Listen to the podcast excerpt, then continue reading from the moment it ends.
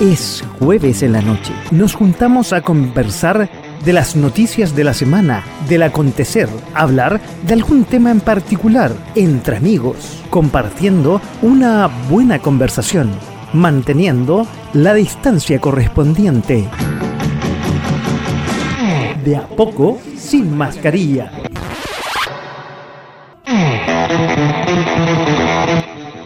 ¿Cómo están? ¿Cómo están? Muy buenas noches y bienvenidos, bienvenidos a otro de a poco sin mascarilla aquí en eh, punto .fm.cl. Ya estamos otro jueves más nos juntamos a las 10 de la noche aquí en .fm.cl y a través de las redes sociales de la radio para algo tan simple como conversar. Una cosa que a mí me encanta que volví a retomar desde la pandemia.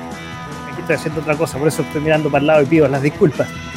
Oye, estamos ya transmitiendo en Facebook, Facebook eh, slash eh, punto FM slash live. Voy a tener que voy tener que hacer una gran introducción porque no veo ninguno de los invitados todavía que llega.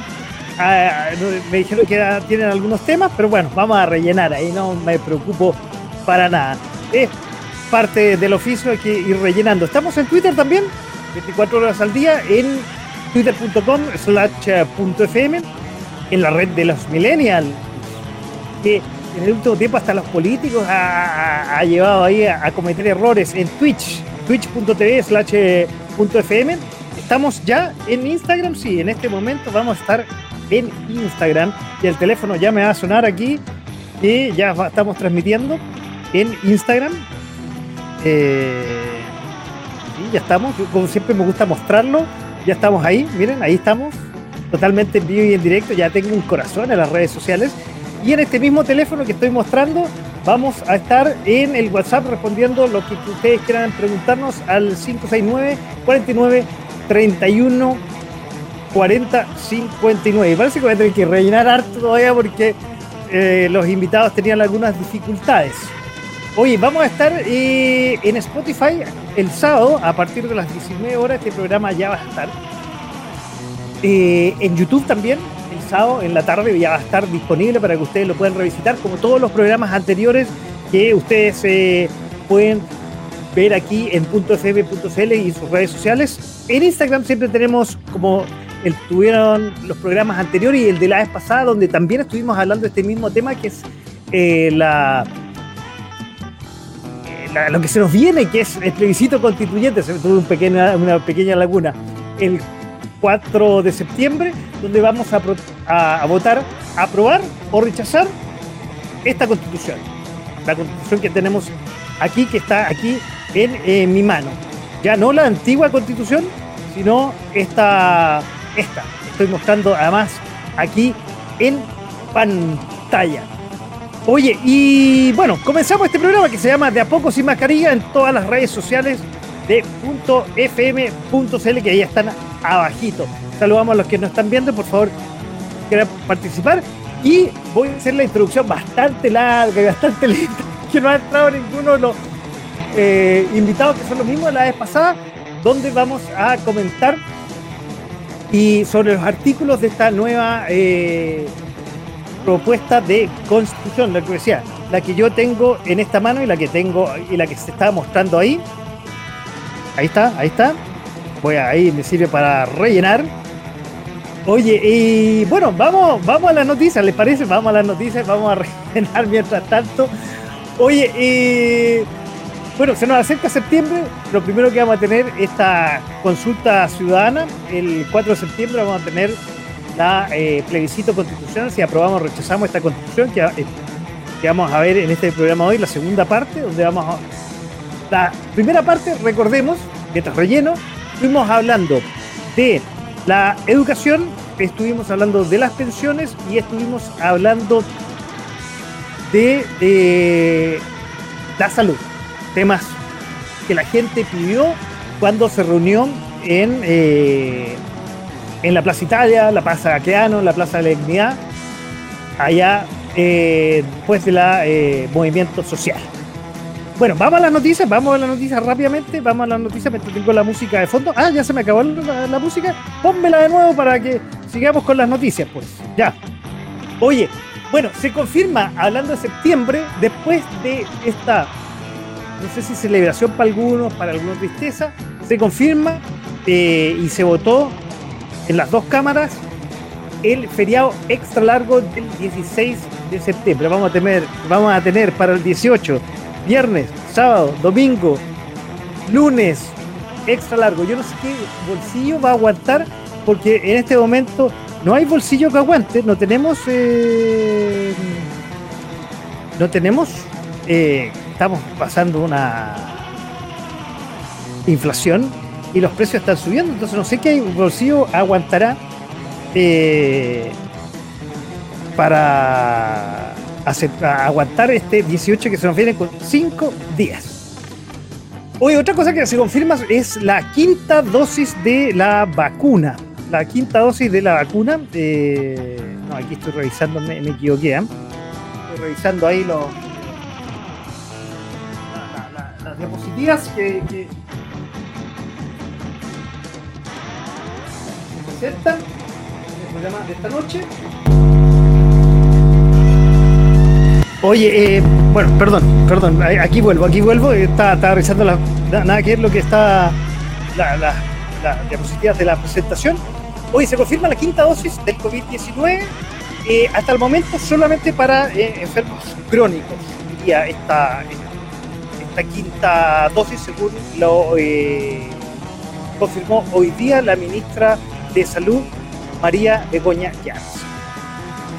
Oye, y hablando de los enfermos crónicos, eh, enfermos crónicos está y, estuvieron esta semana diciendo que probablemente quebraban son las ISAPRES, que recurrieron hace un par de meses atrás al tribunal, eh, a la Corte Suprema, con respecto a las alzas que eh, había propuesto superintendencia el Ministerio de Salud, era de un 7,5% sin un acuerdo. Y las más reconocidas ISAPRES, Banmeica, eh, Blanca, las más reconocidas, no quiero, no quiero dejar ninguna afuera o ninguna adentro, eh, fueron al tribunal para eh, alegar sobre estas alzas que no fueron en particular para ningún, ningún afiliado, sino a rajatabla a lo cual hoy día falló la eh, Corte Suprema y falló en contra de la ley SAPES. O sea, el escenario probablemente para ellas no se viene, más bien se viene negro. Oye, negro también ha sido lo que ha pasado semana tras semana al eh, ministro Jackson. El ministro Giorgio Jackson, según la, el último dictamen de la Contraloría, él como secretario de la Presidenta, que tiene contacto ahí con la, con la Cámara de. con el Congreso, quiero decir, estaría eh, haciendo intervencionismo en este plebiscito que estamos hablando del 4 de septiembre. Eh, a lo cual tiene que un poco restringirse sus actitudes, frenó un poco y se juntó esta semana con los senadores emblemas de la democracia cristiana que están a, a favor de, del rechazo, que son eh, Jimena Rincón y Juan Chaín. Entonces, para dar un, un cierto tono de equilibrio en esta, en esta cosa. Oye, y siguen las cosas más o menos eh, oscuras para el gobierno y siempre hacen noticias. Pasemos ahora a la ministra del Interior, Isquia Siches, que eh, se mandó dos esta semana. Suavecitas, pasaron como desapercibidas, pero eh, después de eso, uy, calaron hondo. Por ejemplo, dijo que si gana la prueba, el estado de excepción o el estado de emergencia, que es ahí que en un principio el gobierno eh, negó y que no lo iba a aplicar y que lo ha, pedido por seis veces sistemáticamente, eh, dice que si gana la prueba, este estado de excepción, este estado de emergencia se reemplazaría por el estado de calamidad. Extrañísima. Eh, y por otro lado, que esta semana el líder de la CAM Yaitul ha dicho que eh, los robos de madera, más bien no son robos, es una apropiación para eh, seguir eh, su, misión, que es apoderarse de las tierras y con eso necesitan armas y por eso roban madera. Negocio que es lucrativo. Y por otro lado, alguien que no podía quedarse callado, que es el alcalde de de, Recoleta, el señor Hadwe, dijo que este robo de madera, dijo algo realmente un poco apoyando la, acción de Jay Tool porque obviamente tiene que eh, eh, tiene que, uy, ¿qué me pasa con las palabras? Hoy día tiene que financiar su lucrativo, su emblemático misión, que es esto de defender a las tierras ancestrales y eh, fortalecer de armamento a la CAM. Y a lo cual, eh, una de las frases polémicas dice que las mismas maderas son las que compran madera. ¿Quién más va a comprar madera? Eh, y decir, Sergio Jado, el alcalde de Recoleta, mejor que ese callado porque no le hace muy bien a sus amigos del Frente Amplio y al Partido Comunista. Volviendo a Escasiches, en una entrevista con Tele 13, habla de la posibilidad de que eh, se reactive el Ministerio de la Seguridad, que se separaría, se separaría del Ministerio del Interior. Y sería muy bueno porque, voy a parafrasear, ¿eh? dice que Carabineros esta vez ya dejaría de ser autónomo. Autónomo. fueron, ¿desde cuándo el Carabineros es autónomo, siempre ha dependido desde hace un tiempo atrás al Ministerio del Interior y antes, eh, decía hace varios gobiernos atrás, creo que en Bachelet 1 se pasó al Ministerio del Interior, dependía del Ministerio de Defensa, autónomo. Bueno, esos son los dichos de la eh, ministra Isca Siches y otros dichos que causaron eh, escosor y más bien, eh, más bien, quiero decir, algo realmente que fue, transparente fue los comentarios del de, eh, diputado Winter, quien en una sesión eh, sobre los fondos previsionales, donde se están tratando de crear una ley para que sean inexpropiables, él dijo, bueno, esta, esta ley para que los fondos sean inexpropiables, el fondo de todos los chilenos, que ha estado en la palestra hace mucho tiempo, dijo él, bueno, pero esto es para esta constitución, la que hoy día nos rige, la esta que tengo en esta, esta mano, que es la constitución política, eh, que es la de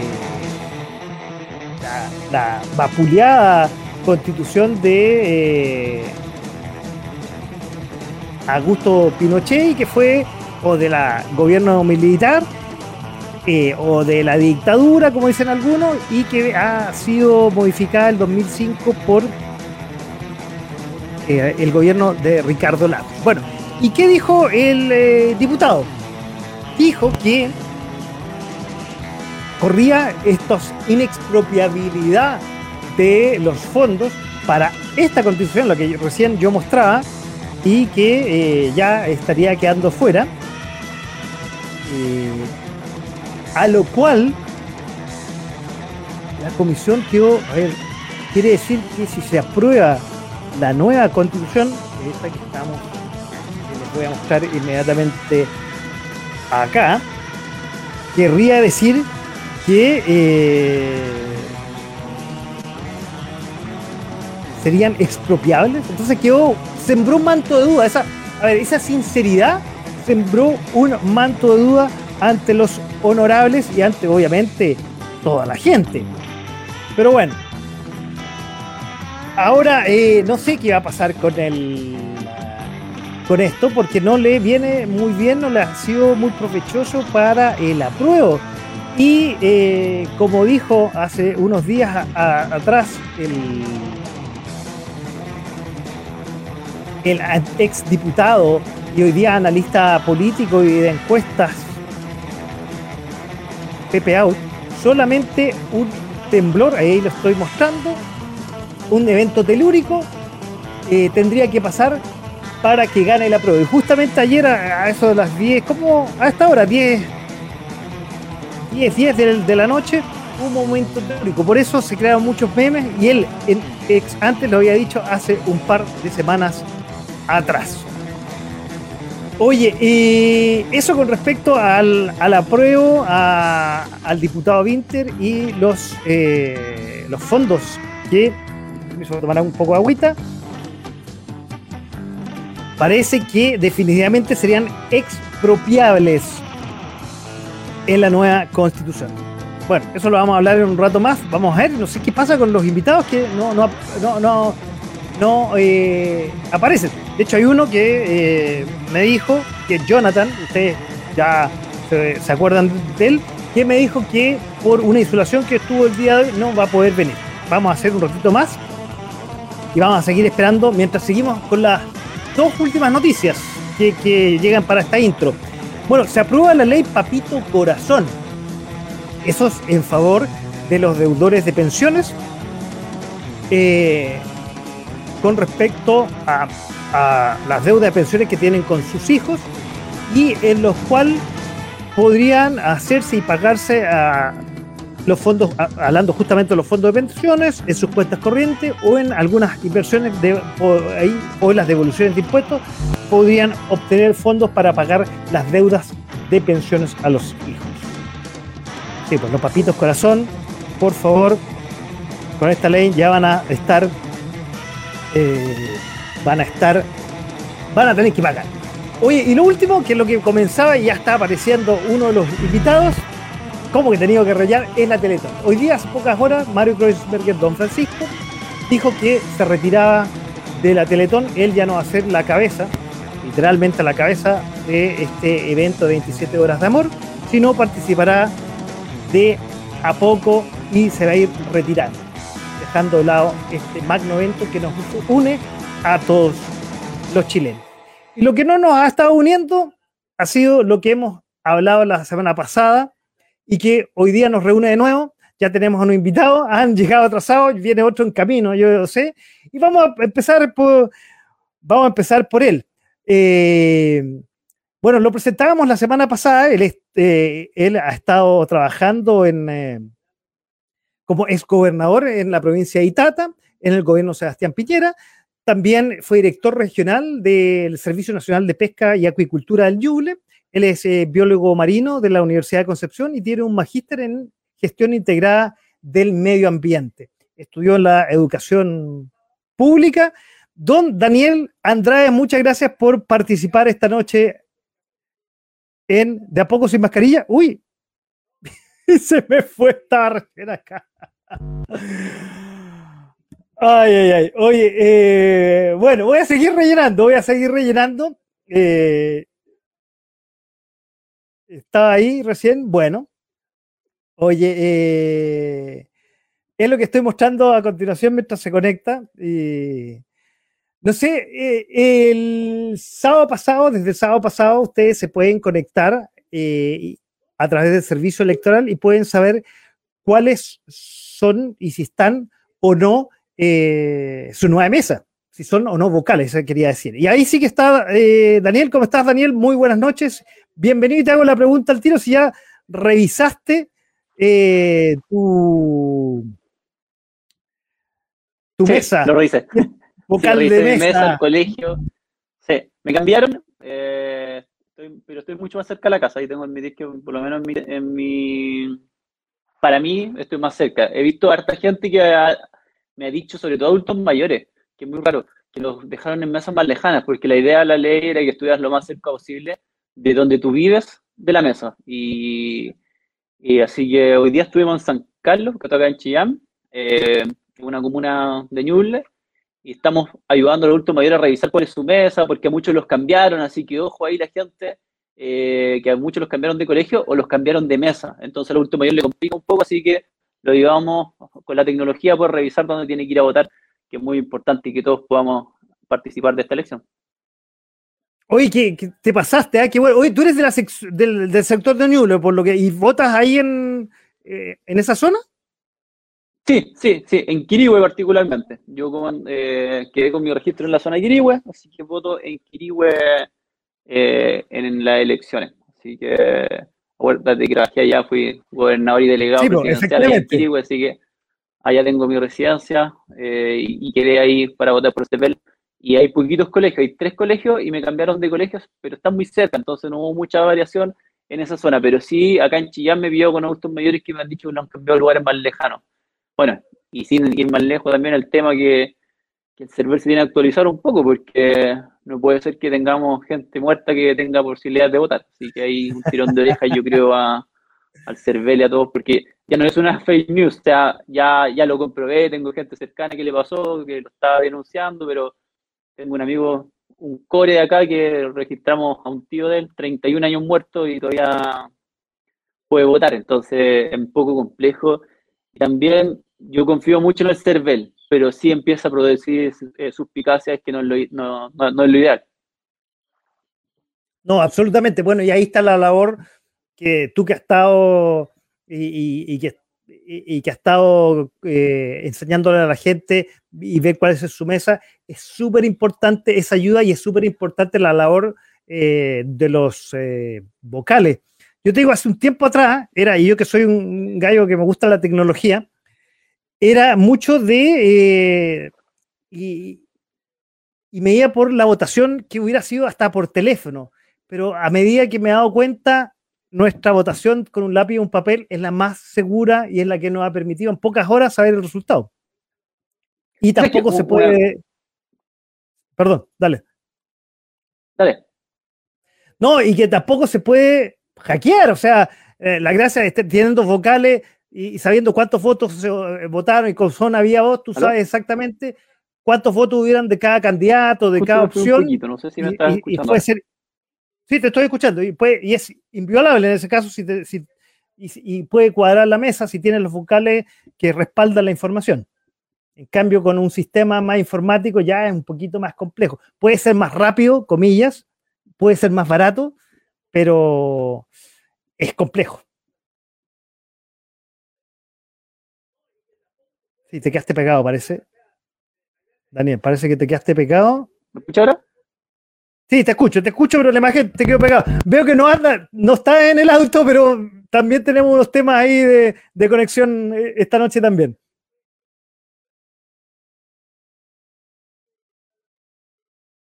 Sí, tenemos, tenemos. No sé si me estás escuchando. Yo te estoy, te estoy viendo con la imagen pegada en este momento. Eh, a ver, si quieres, te saco para que ingreses de nuevo para ver si. Ahí, si, mejoramos la, conexión.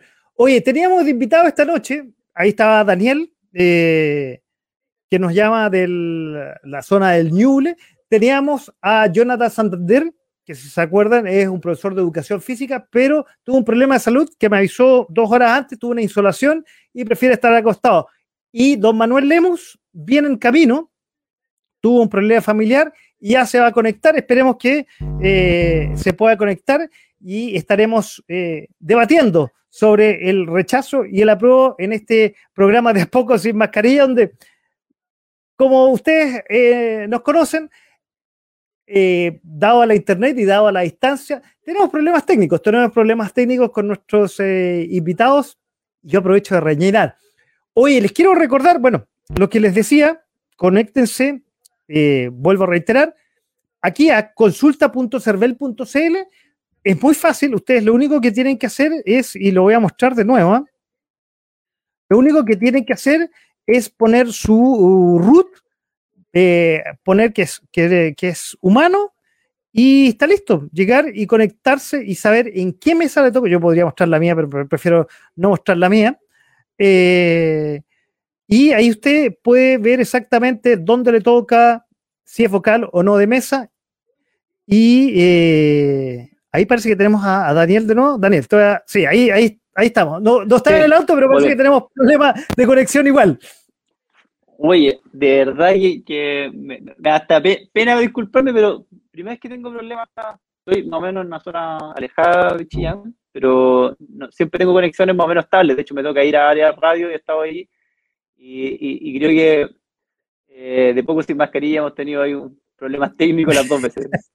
Pero bueno, así ah, es Chillán, donde están los amigos. Hemos logrado conversar y, y, algo no hemos logrado escuchar el uno al otro, así que.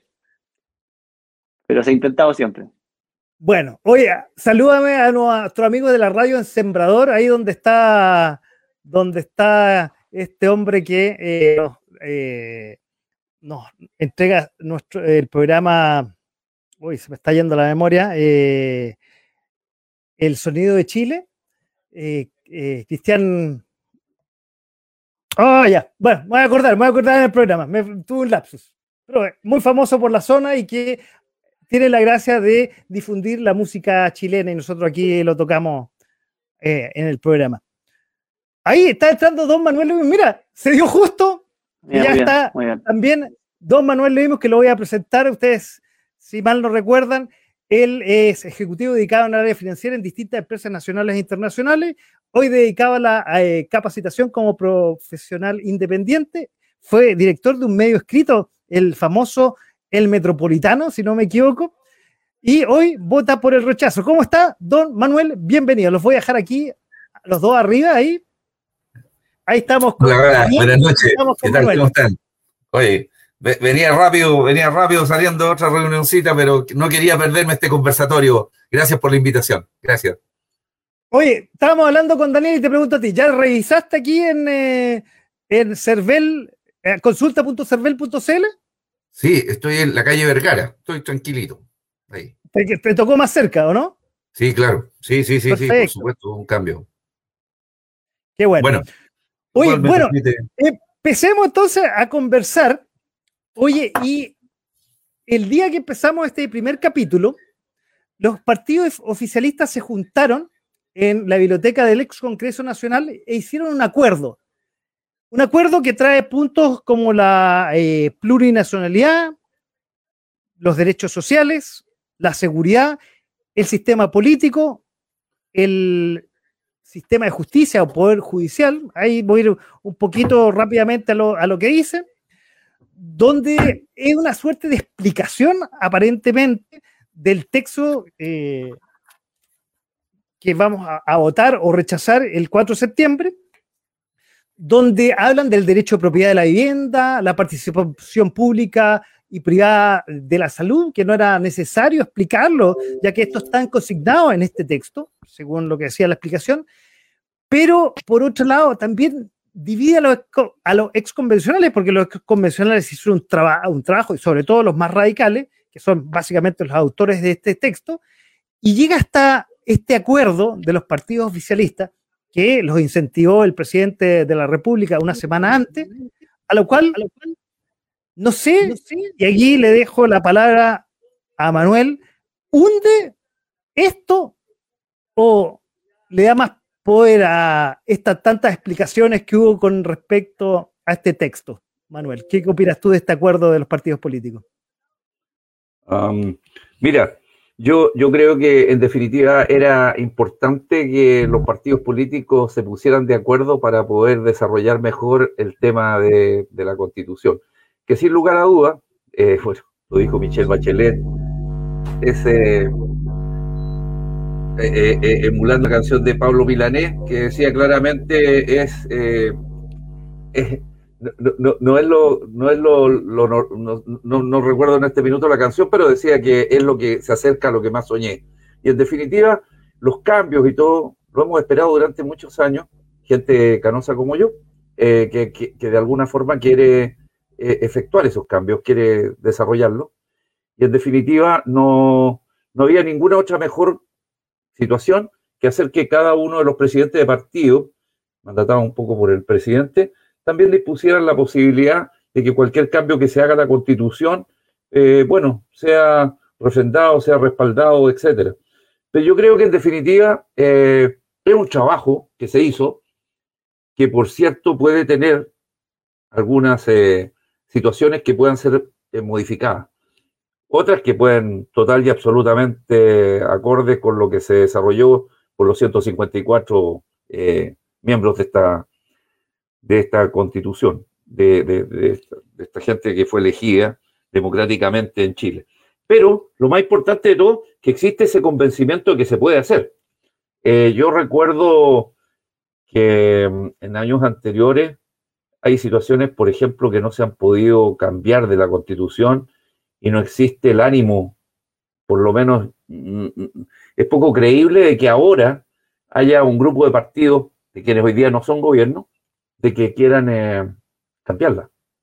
Yo creo que independiente de cualquier cosa, aquellos que votaron que no querían una constitución nueva, que querían que siguiera la misma, se incorporaron a los constituyentes, eh, crearon la parte que le hacía falta a, la, los constituyentes, digamos, que querían un cambio real en distintos tópicos, y eh, pusieron sus trabas.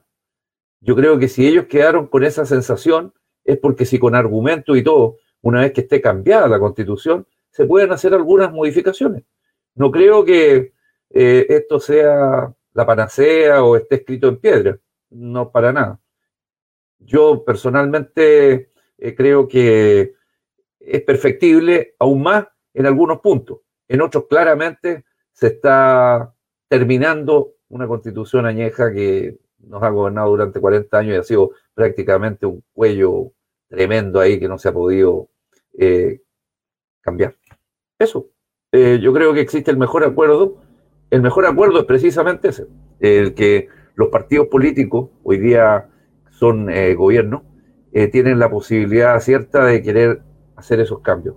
Y además, existe un punto muy importante, que no existe la valla, esa valla tremenda, que existió durante tantos años con los senadores designados y senadores vitalicios, que costó durante muchos años eh, hacer reformas. O sea, durante muchos años, los senadores vitalicios, los senadores designados, eh, hasta el año 2005, que fue cuando gobernó Lago y recién desaparecieron, imagínate, fueron 15 años de democracia con esta gente ahí. Y, por supuesto, todavía con, la cosa pendiente que en cualquier minuto se podían pintar de negro los militares y salir a la calle un poco, todavía existía el temor en aquella gente. Hoy día eso ya está, me imagino que fuera de lugar.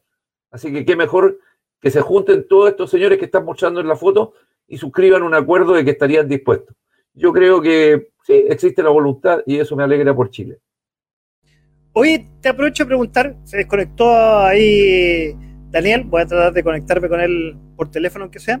Te aprovecho de preguntar, bueno, aquí los que nos están ah, solamente escuchando, ahí están todos los presidentes de los partidos oficialistas que firmaron este acuerdo, pero al, lado derecho de la pantalla está el señor Telier, que a minutos de este acuerdo, y ahí un poco eh, no, no, no logro entender, dijo que eh, este acuerdo dependía de muchos factores, entonces le quitó el piso inmediatamente a lo que firmó cinco minutos antes. ¿Cómo puede ser eso, Manuel? No, lo que pasa es que él, recuerdo cuando se hizo, cuando se le hizo la consulta y a la salida de la moneda, antes de que se realizara esta, esta firma de este documento, mandatado precisamente por Gabriel Boric, para dar seguridad de que efectivamente existe el ánimo de los partidos que, que el conglomerado hoy día oficialista, eh, lo, que él dijo fue, ¿para qué cambiarla? Si el 99% ya está hecho y está perfecto. Pero se rió, porque también él tiene el ánimo de saber que al igual que ocurrió entre Boric y Jadwe en la primaria, eh, perdón, ¿me ves ahí o no? No te veo. ¿Aló? ¿Me, me, me, escuchas ahí? ¿Me ves? Te, escucho, pero no te veo. Ah. A ver, espérame. Estamos teniendo un, un programa con fallas técnicas. Ahí, ahí. Está, Daniel, yo no sé si nos vamos a poder conectar con él. Eh, bueno, estábamos hablando, voy a rellenar mientras tanto, Manuel, parece que tienes que arreglar un problema técnico. Eh, estamos hablando del acuerdo de los partidos políticos que pasó la semana pasada, el jueves, justamente antes que eh, iniciáramos el, programa de conversación la semana pasada. Y eh, en este acuerdo, que ahí está Manuel nuevamente, eh, trae puntos eh, relacionados con la plurinacionalidad, con los derechos sociales, con la seguridad, con el poder judicial, con el derecho a propiedad. y más bien era como un, una explicación y a los pocos minutos, como bien decía, era la pregunta que le estaba haciendo Manuel, el presidente del Partido Comunista, que recordemos que hay como dos almas en, en este gobierno, Frente Alto y el Partido Comunista, y los más, el Partido Socialista, que es como, como el vagón de cola, una cosa así, eh, dijo que este acuerdo, digamos, dependía de muchos factores y probablemente no se llegaba, no se concretaba. Estoy parafaseando, no fue exactamente eso. Entonces te estaba preguntando, Manuel, ¿qué pasaba con esa frase? Ahora sí, ah, bien. No, yo, tal como te decía, eh, Telier forma parte, es, alguien más del conglomerado en todo, vuelvo a insistir, en cada uno de los temas. Este es un Chile diverso y que naturalmente pueden tener eh, distintos temas. Pero el fantasma que abarca este país definitivamente respecto al Partido Comunista eh, es increíble, como que asusta, como que todo lo que sea comunista, y el 70% de nuestras exportaciones van al país más comunista del mundo, es una, cosa increíble, pero eh, es que, no sé, relacionan a los comunistas con los comunistas pobres, Venezuela, Cuba, etc. Pero en general, eh, yo te diría que siempre se ve eh, algo distinto. Yo creo que Howe en la primaria también se asustó Vino mucha gente, me imagino, del sector oriente a votar por Boric para que saliera él en lugar de Jaue, etcétera. No sé. Eh, eh, como que existe un miedo tremendo a esta, a esta situación. Como que todo es como muy complicado.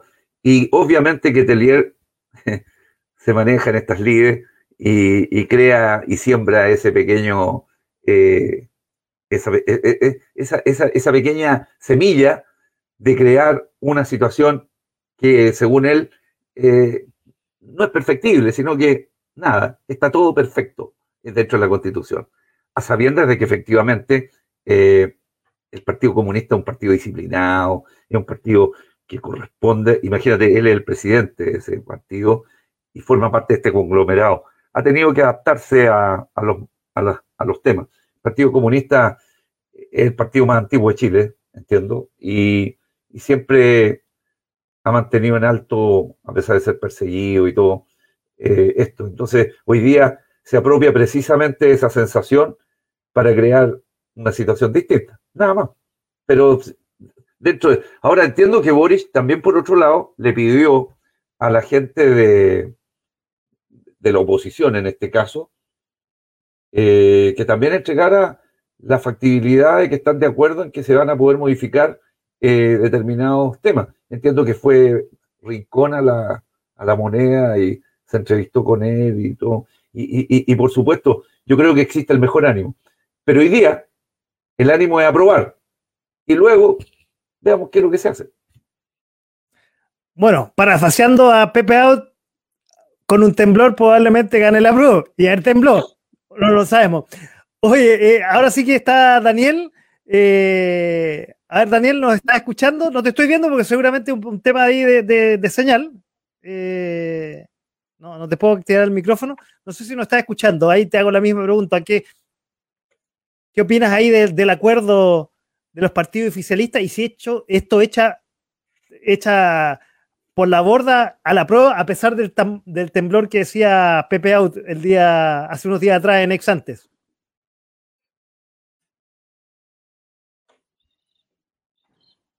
Hola. ¿Me, ¿Me, escuchaste no? ¿No? ¿No, no escuchaste? No, no escuché la pregunta. no, no escuché tu parte. No, estamos hablando de acuerdo a los partidos políticos, que fue el jueves pasado. Escuché perfecto todo. mi, mi, mi, pregunta, ¿qué opinas tú? Esto, ¿Estas aclaraciones echarían por borda a este texto? Porque en el fondo tiene sentido, tiene sentido aclararlo si está en un 99% bueno, según Telier. Y, bueno, y no sé si después del temblor que dice Pepe Out ah, ganará el apruebo. E, esa es un poco la pregunta, que, para seguir comentando el acuerdo oficialista. mira, yo creo que el acuerdo oficialista por lo menos te presenta y que ah, hay un poco de cordura y también se están dando cuenta de que no solamente por decir que el texto es bueno, la gente eh, va, va, a creer que es bueno. Eh, es triste por los convencionales que atacaron durante mucho tiempo. es triste con la gente que atacaron durante mucho tiempo diciéndole que mentía. Cuando hablaban del tema de que la, en el texto no hablaba de que la vivienda era propia y hoy día salen diciendo que, bueno, hay que confirmar que la vivienda es propia, eh, están diciendo de que el mismo presidente Boric le escribió un mensaje a una constitucional para preguntarle por qué ella pensaba que la vivienda no era propia. O sea, eh, más que la intervención del presidente, estamos hablando de que eh, presidente le hace una consulta a una convencional y una convencional que no era cualquier convencional, una convencional que tiene un doctorado en Derecho Constitucional, una convencional que hace clases en la Pontificia Universidad Católica de Derecho Constitucional y un licenciado, que es el presidente y todo el respeto por ser el presidente, le preguntaba y le increpaba por qué ella decía que la gente no iba a tener derecho a, por qué una casa no iba a ser propia. Y uno dice, bueno, y hoy día salen con esto, después de todo el show que se armó y todo lo que increparon a, la, los convencionales de, que, estaban por el rechazo, eh, y salen con puntos que se habían dicho todo el rato que estaban malos. Salen con puntos que el tema de la consulta indígena, eh, los puntos de la vivienda propia, eh, puntos tan importantes como el tema de que, oye, sí, ¿sabes qué? Ahora sí nos dimos cuenta de que posiblemente deberíamos tener eh, temas mixtos en el tema de la FP, eh, sea, en el tema de la FUNASA, que fuera mixto, ahí que, pudieran también participar los privados. Oye, se dijo que esto, esta nueva constitución traía a que los colegios particulares subvencionados, y lo hablamos la, la reunión pasada, iban a desaparecer te dicen, después de que te han dicho que mentiste todo el rato, sacan una carta así como nada y dicen, oye, sí, es que ¿sabes qué? Sí, deberíamos incluir los colegios subvencionados. Entonces creo que los que deben tener un malestar grande son los que durante mucho tiempo dijeron, esto está mal, esto hay que mejorarlo, esto hay que arreglarlo, esto no puede estar en una constitución, y hoy día salgan a decirte, eh, sí, ¿sabes qué? Bueno, parece que estaba mal, pero no te preocupes, eh, por el camino arreglamos la carga. Y eso en Chile ha traído grandes problemas. Yo me acuerdo cuando algunas dijeron, armemos el Transantiago, que por el camino lo arreglamos. Eh, yo creo que ahora hay que dejemos de por el camino arreglar la carga. y por eso yo creo que el camino es rechazar y realmente construir una constitución que sea la casa de todos y no solamente unos pocos. Oye, tú estás hablando de Constanza U, ese, ese, ese WhatsApp que se envió en forma interna ahí el presidente de la República a la convencional de la UDI Constanza U. Oye, ¿y este acuerdo, te pregunto, no se habrá hecho porque el apruebo está muy bajo. Pues si el apruebo estuviera en la misma posición del, rechazo, digamos, 10 puntos arriba, probablemente el acuerdo no, se hubiera hecho. ¿Crees tú eso? Yo creo que, va más allá de eso. Yo creo que si el apruebo llegara a ganar, ninguno de estos puntos que están en el acuerdo se van a cumplir. Eh, ¿Por qué? Si, de hecho, Vallejo en un momento lo dijo cuando comenzó esto, si se gana por un voto, se gana y se gana esta constitución y se aprueba el texto la gente la tenga claro. Están votando hoy día por un texto. En ese texto existe un artículo que les parece fundamentalmente malo y que no los convence, hay que rechazarlo.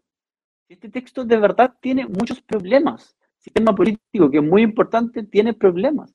Entonces, ahí es donde eh, hoy día la conversación es sobre un texto, no es sobre eh, buenas intenciones, sobre me gusta el otro. Estamos hablando de un texto completo y como les digo, yo creo que aquí hay que ser más, sincero. Aquí, eh, si se vota el texto y gana la prueba, probablemente, y creo que aunque hay una carta firmada, y como lo dijo el, presidente del Partido Comunista, él ve casi inviable que, que e, esas propuestas se cumplan. Eh, y yo también lo, creo así. Yo creo que el apruebo es el texto. Y, a ver, y aquí, aquí lanzo una pregunta a, ¿Ustedes creen que para modificar la consulta indígena o modificar este tema con los indígenas se necesita eh, cuatro séptimos? ¿Se necesita la consulta indígena donde ellos dicen que sí? ¿Creen que esa consulta la van a, la van a sacar? ¿Que sea que el tema de la plurinacionalidad no va a ir? así, sí. Yo creo que hay que ser más sincero y decir, yo creo que la izquierda se debería jugar por ser más sincera y decir, ¿sabes qué? el texto me gusta, el texto no le vamos a hacer modificación. Era mucho mejor para la ciudadanía escuchar eso que hoy día estar escuchando volteretas a última hora y diciendo, no, ¿sabes qué? Todo lo que decíamos que era mentira lo leímos bien, ay, no, y parece que es verdad, así que vamos a hacer estos cambios. Creo que es un error grave que cometieron y que es triste porque es una cosa más que demuestra de que el texto es malo. Oye, Manuel, aprovecho de preguntarte, te paso inmediatamente la pelota. lo que le pregunté a Daniel y, dado lo que dijo Daniel, uno, esta, este, este acuerdo de los presidentes se hizo porque el apruebo va perdiendo, eso es una, y dos, como decía Daniel, si ganase el apruebo, estos puntos lo van a hacer o ya ganaron y listo, sacaron los puntos. Eh, es interesante esa, esa situación, pero mira, yo creo que eh, han tenido 40 años para cambiar la constitución de Pinochet y nadie se opuso a ningún punto en aquellos años. Fueron siete personas u ocho, liderados por Jaime Guzmán, eh, que le hicieron y no le preguntaron nada a nadie y se armó el cuento y chao. Entonces, vuelvo a insistir, hoy día 154 personas, eh, que, que, es la radiografía de Chile, algo inédito, de las cuales la mitad eran mujeres. Eh, increíble, yo, yo participo de cada una de esas. Y si hay que cambiarlo, se cambia. Es súper simple. Pero de esta constitución del año 80 que nos viene acompañando, imposible, imposible, no se ha podido hacer nada. Piensa tú, la primera, todavía estamos hablando de la primera muestra de lo que significó la constitución del 80 la ley de pesca. O sea, lo encuentro, eh, o sea, de toda lógica, eh, ahí conocí una palabra, creo que te la mencioné la vez anterior, que conocí la palabra a perpetuidad.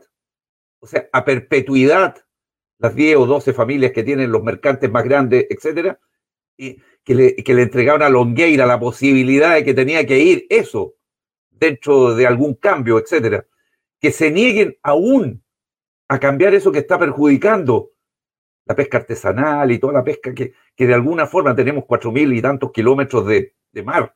Entonces, te vuelvo a insistir, eso, solamente, ese fue el primer punto. Con gente presa, con longueira, etcétera. ¿Para qué seguimos con la minería y todo lo demás? Cualquier cosa, cualquier cosa va a ser mejor que la actual. Cualquier cosa. Y ese es el tema. El tema es que hay que aprobar. Y luego, bueno, con los cuatro séptimos, etcétera, ya no son los, eh, tres tercios y todo lo demás, etcétera, se forma, se da la posibilidad de que hayan cambios sustantivos en el actuar de los chilenos. Pero primero, y, y, yo diría que por eso es que las constituciones se han hecho siempre vía golpe militar o vía guerra civil, etcétera, se han tenido que imponer un poco a la fuerza, porque es la única forma de cambiar el concepto que tenemos respecto a lo que hasta este minuto eh, hoy día se mantiene en la Constitución. No ha sido posible. Han habido cambios, le echan la culpa a Lagos, pero Lagos, ¿qué es lo que hizo? Condujo un proceso para sacar a los senadores designados, los senadores vitales, que estaban incorporados. Estaban incorporados. Piensa tú que Pinochet era senador. O sea, en, en ninguna parte del mundo, en ninguna parte del mundo, una persona que fue acusada por, por el tema de derechos humanos, pudiera estar ocupando un cargo político. Oye, Manuel, eh, ya que tú tocaste, voy a pasar inmediatamente al tema. Eh, está más adelante en la pauta, pero ya tú lo tocaste y, vale, la pena, vale la pena tocarlo, porque estamos hablando de las modificaciones. y tú hablaste de, las cuotas. Y a mí me parece, pero por eso lo voy a plantear, y ustedes prefiero que, lo digan, que es más, más complicada modificar esta propuesta que la actual, porque bajaron las cuotas en el Senado, se ha estado hablando, eh, perdón, en el Congreso, se votó primero en el Senado, después en la Cámara de Diputados, bajar la actual eh, constitución a cuatro séptimos, cosa que eran los dos tercios de antes y era un poquito más complicada. Pero parece que los candados que tiene esta nueva propuesta de constitución son más complicadas que las que puso Jaime Guzmán en la constitución de los 80. ¿O me equivoco, Daniel? Y ahí pasamos con, eh, Manuel. Eh, no. Yo, yo, diría que lo. Más claro y, Dale. dale, dale, dale, ah, mira, lo escuché en algunos, en Mayorga, que hubo un analista político el declínio, y lo escuché en algunos constitucionales, y cuando se vota el Senado, algo que, es súper importante, que se baje los quórum a cuatro séptimos, han intentado de hacer creer que esto también se baja para la nueva constitución, y no es así, y que la gente lo tenga muy claro. Esta constitución, la misma gente que critica que no se hizo ningún cambio en la constitución actual porque estaban este tema de los dos tercios, esta constitución tiene muchos más cerrojos, porque en derechos fundamentales se necesita los dos tercios, se necesita la consulta indígena y se necesita un plebiscito. Y en los de cuatro séptimos se necesita también el plebiscito y se necesita la consulta indígena. Entonces, tiene muchos más cerrojos que la actual constitución. ¿Y por qué se baja cuatro séptimos? Y es algo muy importante. Hoy día, cuando se habla, bueno, ¿qué es lo que va a ocurrir cuando gane el rechazo el 4 de septiembre? Y la senadora Rincón dice, bueno, el presidente de la República tiene que hacerle una propuesta al país. La propuesta solamente necesita cuatro séptimos para poder ser, eh, para poder ser aprobada. Entonces, escribir una nueva constitución o llamar a un nuevo plebiscito, sea a través de eh, un, panel de expertos, sea a través de, una mixtura entre un panel de expertos y una asamblea constituyente, sea en la, Cámara del Senado, sea en la Cámara de Diputados, sea lo que se ocurra o lo que se le vota a la ciudadanía o lo que se le ofrezca a la ciudadanía, que, que creo que fue algo muy importante y fue uno de los errores que cometimos en el primer plebiscito, que fue decir, bueno, hagamos una asamblea constituyente. ¿Y por qué no un panel de expertos? ¿Y por qué no una mixtura entre un panel de expertos y la Cámara de Diputados? ¿Por qué no una consulta? Y yo creo que hoy día tenemos la oportunidad, porque la actual constitución, se, que el presidente lo tiene que promulgar, no sé por qué no lo ha hecho aún, eh, se, puede reformar con cuatro séptimos. Y eso te permite que con, el, con la presentación del proyecto del presidente de la República, solamente necesitan cuatro séptimos para aprobar una nueva un nuevo plebiscito. Nuevo aclarar de que dejemos de hablar de la constitución del 80 porque aquí estamos votando este texto, no estamos votando la constitución del 80. La constitución del 80 ya se votó y, se, y quedó obsoleta con el 80% de los chilenos votando en contra de eso, porque cuando votamos apruebo, votamos para construir una nueva constitución. El problema es que hoy día estamos votando un texto que es malo. Entonces, no es aprobar por aprobar porque queremos terminar con la, con la constitución de Pinochet, eso es muy simplista lo que tenemos que tener es una constitución que nos represente a todos y que nos entregue a todos y nos sintamos parte todos de una nueva constitución. Si tenemos que hacerla 10 veces hasta que encontremos y aprendamos nuestros errores, vamos a tener que hacerlo porque es muy importante y lo dijo allí el panelista antes. No podemos pasar 40 años peleando porque la constitución que está escrita no me representa. De verdad es importante que tengamos una constitución que nos representa a todos. Y eh, solamente volver a aclarar que la nueva constitución, la propuesta constitucional, no se modifica con cuatro séptimos. Así que, para que lo que se aprobó en el Senado fue que la actual se modifica con cuatro séptimos y que una jugada muy importante de ahí de la senadora Rincón, porque la senadora Rincón se da cuenta de que con esos cuatro séptimos es imposible de que no haya un no referéndum porque la izquierda más la centro izquierda tiene los cuatro séptimos para poder aprobar un nuevo plebiscito. Así que todos los que dicen que no, que vamos a quedarnos con la constitución del 80 y que no se va a cambiar nunca, no es así, porque los cuatro séptimos hoy día se encuentran en el Senado entre la centro izquierda, la centro derecha y la izquierda. Así que creo que olvidarnos los republicanos y olvidarnos con todos esos fantasmas que hoy día nos presentan, porque al final aquí no es hacer la guerra al terror. Se quiere decir, ¿saben qué? Está la posibilidad, sí. Y yo creo que gracias a Jimena Rincón por la propuesta que tuvo y que se aprobó en las dos cámaras, esos cuatro séptimos nos permiten, si gana el rechazo, poder ir a un nuevo plebiscito. Don Manuel, ya, lo dijo Daniel, ¿cuál es su opinión al respecto de estas modificaciones a la Constitución? Parece más simple modificar la actual, ir a un nuevo proceso. Y, la nueva la propuesta, quiero decir, tiene dos tercios, eh, cuatro séptimos más un plebiscito, que ya es un complejo, y eso sin contar el tema indígena. Mira, yo, yo en lo personal no, no, suelo eh, conocer en detalle cada uno de los puntos que tiene la Constitución. O sea, la Constitución, no soy, no, soy experto ni pertenezco a, ciertos eh, detalles de personas que sé que están dedicados a ver cada uno de los detalles dentro de la Constitución. No, no, no, no. Yo soy una persona simple y normal. Yo, yo, yo lo que sí tengo claro, que soy total y absolutamente contrario y me cuesta encontrar puntos de acuerdo con gente que votó por el sí por gente que votó no a la constitución nueva, por gente que votó incluir gente que había dicho que no quería una constitución nueva dentro de los 155 eh, convencionales. Entonces, no, no, uno tiene que ser en esta vida, o sea, lamentaría mucho, lamentaría mucho que gente que en algún minuto eh, esté dispuesta a votar con expersoneros por un rechazo y haya votado sí a la democracia en el año 80, 88, digamos, y yo, me cuesta un poco esa parte, ¿eh? serán piscanas, no tengo idea. Soy un voto un poco duro al respecto, me cuesta, pero no hemos tenido todavía la posibilidad de lo que dice el otro panelista en relación con una nueva constitución y modificarla para adelante, cuatro séptimos. En algún, en algún momento, antes del año, en la constitución del año 25, que, que podríamos perfectamente bien volver a ella. Queremos la constitución del 25 y la reformamos o hagamos eh, algo distinto.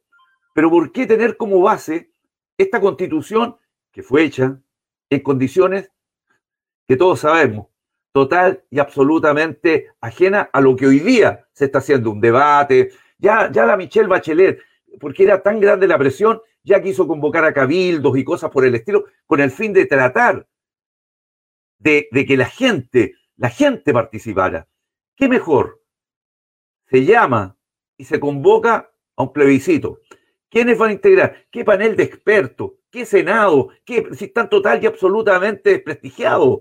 No existe ninguna alternativa. ¿Qué mejor? 155, chileno, chileno, así. Ah, yo probablemente no comparta muchas de, las eh, de, las personas que están ahí, ya sea de un bando o de otro. Eh, probablemente, no sé, en mi opinión personal. pero asumieron un rol, un rol importante y se votó. Y ahí está, la mezcla perfecta. Pero Manuel, una, una, pregunta aquí, lo voy a leer textual. Pero ¿qué pasa? A ver, porque tú dices que no sabes mucho y lo voy a leer aquí. Dice, eh, tiene tres, tres cosas, mira, te, te, los voy a comentar. Primero, el quórum de cuatro séptimos. En general, si el quórum supermayoritario en estos eh, criticaron, que, que, se criticó para al, al, al, gobierno militar, la dictadura, como quiera llamarse. Segundo, el eh, hay un referéndum ratificatorio eh, y la forma de saltarse este referéndum, de los cuatro eh, séptimos más referéndum, es que sea dos tercios, parecido a lo que había antes en la, en la, en la actual constitución, pero además hay un tercer candado final que se consagra en el artículo 191, el cual establece el consentimiento previo, libre e informado de los pueblos y naciones indígenas en aquellas materias o asuntos que le afectan a los derechos reconocidos en esta propuesta de, eh, de constitución. ¿Tú seguirías votando si hay tantos candados? Porque parecería bonito si uno pudiera cambiarlo, pero si no se puede cambiar. Sí, efectivamente. Efectivamente. O sea, eh, imagínate que viví el 50 más 1, el 50 más 1, eh, viví los tres tercios en la elección de Salvador Allende. Eh, ¿qué, ¿Qué quieres que te diga?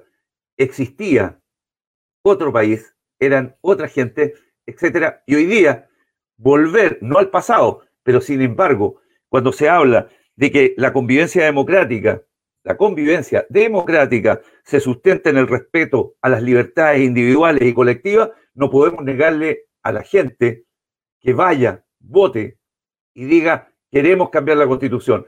Hoy día le pusieron otro título. ¿Es que acaso usted fue a la Plaza Italia en ese millón y tanto de personas porque quería que la constitución política fuera esta? Se quería cambiar. Desde el año 2016 se viene tentando la posibilidad de que haya un cambio, un cambio estructural. No me vengan a decir ahora de que es esta constitución.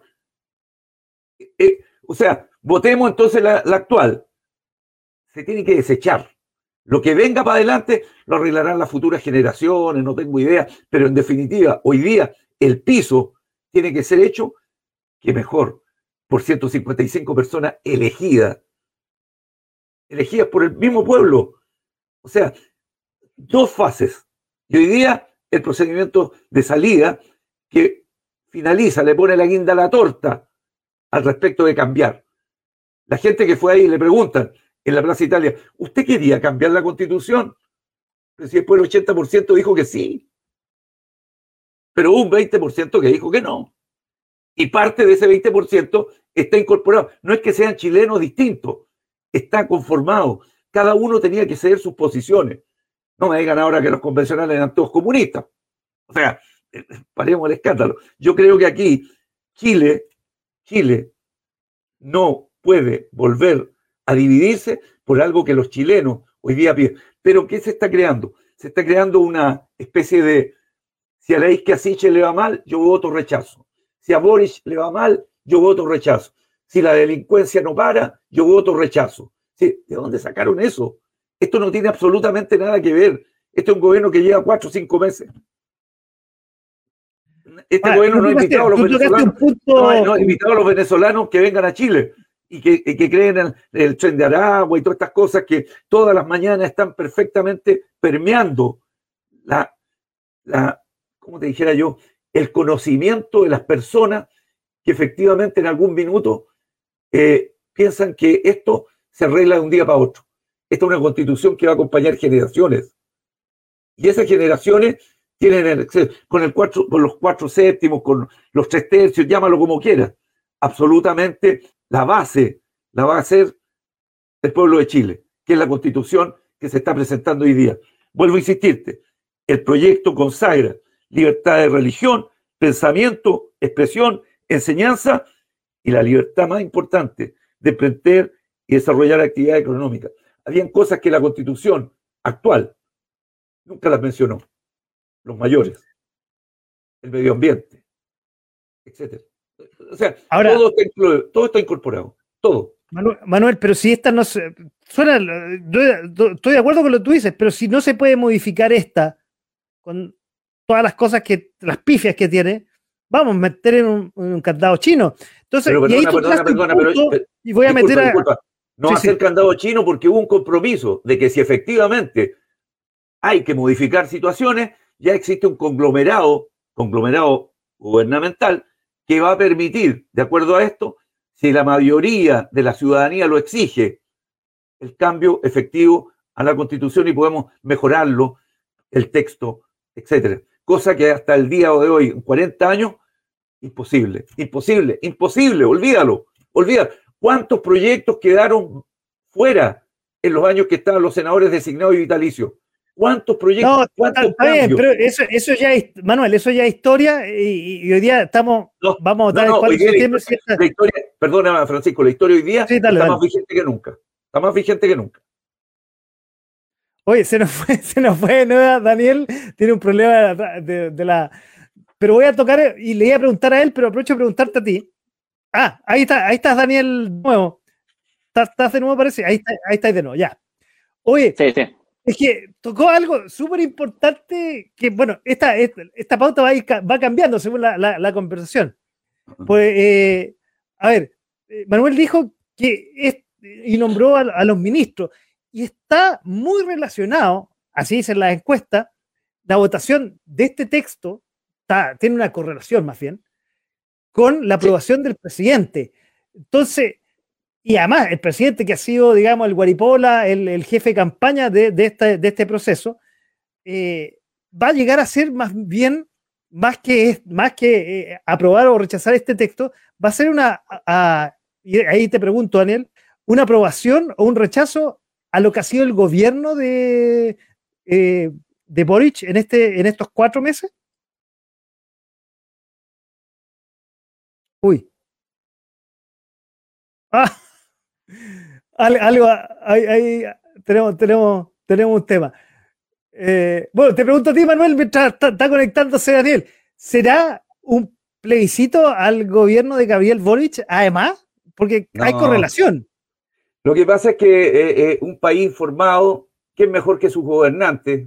La gobernanza, en definitiva, tiene que darlo a conocer y dar todas las facilidades para que distintas fuerzas políticas, etcétera, se expresen. Y ya tú ves que hay eh, distintos debates en los canales de televisión, en la radio, etcétera, para poder ir avanzando en, esta, informando a la gente. Pero si el gobierno, que es quien tiene que entregar las herramientas para que esto se desarrolle, dicen que hay injerencia política y todo. Bueno, eh, mira, no, no, yo no podría, yo no podría decir si esto va a ser un plebiscito Pavoric, no, no, no lo creo. O sea, el tema de seguridad, la macrozona sur, lo que pasa en el norte, etcétera, todo lo que guarda relación con lo que viene ocurriendo desde el gobierno anterior y otros. Eh, no, no, no se le puede cargar a esta gente que también fue elegida. Pero lo que te iba a decir, democráticamente. si el gobierno de Boric estuviera con una aprobación, porque está muy, los números están muy correlacionados, si estuviera bien expectado, tuviera una muy buena aprobación, el gobierno de Boric estaría mejor posicionado este, el apruebo de esta constitución? Y ahí está. Hay muchas personas que no lo logran. Sí, dale, dale, dale, dale. ahí está Daniel, te pregunto, no sé si me escuchaste la pregunta. Porque, sí, me preguntabas está anexado con el gobierno, ¿no? Sí, claro, porque está muy correlacionado los números. Mira, yo creo, yo creo que más que eso, a mí, tengo, tengo un problema, un dilema fuerte. Eh, es que me, da pena que la institucionalidad del presidente y de los ministros y del gobierno eh, se la haya jugado tanto por un plebiscito, siendo que el común de la gente y la gente sabe que este gobierno eh, y estos chicos se la jugaron en su momento por este plebiscito. Creo que el presidente fue uno de los primeros que se sentó en esta mesa de acuerdo. Yo le dije la vez pasada que era muy importante cuando la política tenía que, tenía que levantarse, este plebiscito adelante, no porque la gente lo haya pedido en la calle, sino porque era un acuerdo político para poder eh, evitar la guerra. Aquí cuando falla la política siempre hay guerra. Cuando entre dos países hay guerra es porque la diplomacia falló, la política falló. Cuando hay problemas dentro de los pueblos es porque la política falló. Y ahí el presidente también fue una altura de mira y se sentó y firmó este acuerdo para, este, para esta nueva constitución y que fue muy importante porque tú, fue, fue, porque los que hoy día hablan y se llenan la boca como Telier del Partido Comunista no firmó el acuerdo porque estaban en contra de, de firmar un acuerdo para la paz donde iban a escribir una nueva constitución, que sea, a ese nivel llegaban ese odio. Y hoy eh, a mí es complejo, eh, pero hoy día creo que el gran problema es que el gobierno haya anexado tan fuerte el plebiscito y, el y las intervenciones del presidente, creo que le está haciendo mucho más mal al, al, a, la, apruebo que, que, beneficiarlo, porque realmente hoy día tenemos problemas graves en el país, donde el presidente se necesita en primera línea eh, lo habla la gente de la Araucanía, el presidente no visita y no va a visitar en el corto plazo la Araucanía, y yo creo que un presidente que de verdad quiere la paz la Araucanía, lo primero tendría derecho a haberla visitado. Yo creo que el presidente se debería dedicar a gobernar, es súper importante que la institucionalidad, la institucionalidad funcione. Yo no vi eh, al presidente Lago haciendo campaña por Bachelet, eh, yo no vi Bachelet haciendo campaña por Frey, yo no, o sea, eh, los presidentes siempre se han dedicado a gobernar porque es para que son mandatados y por lo cual el pueblo lo elige. Y ahí es donde uno tiene que olvidarse un poco de sus convicciones, quizás como de, que anexe el programa de gobierno, que diga, hoy día Camila Vallejo, hay muchas cosas que no nos permite hacer esta constitución. Eh, o sea, ellos postularon a gobernar no pensando en una nueva constitución y aquí eh, es triste que la institucionalidad del presidente se debilite por la intervención que ha tenido. Eh, yo creo que está súper bien que hayan impreso los textos, creo que está mal que lo haya repartido el gobierno, yo creo que existe una institucionalidad que se llama el CERVEL. Ellos tendrían que haber sido los que tenían que haber mandado imprimir los textos, ellos tendrían que haber hecho la difusión del texto.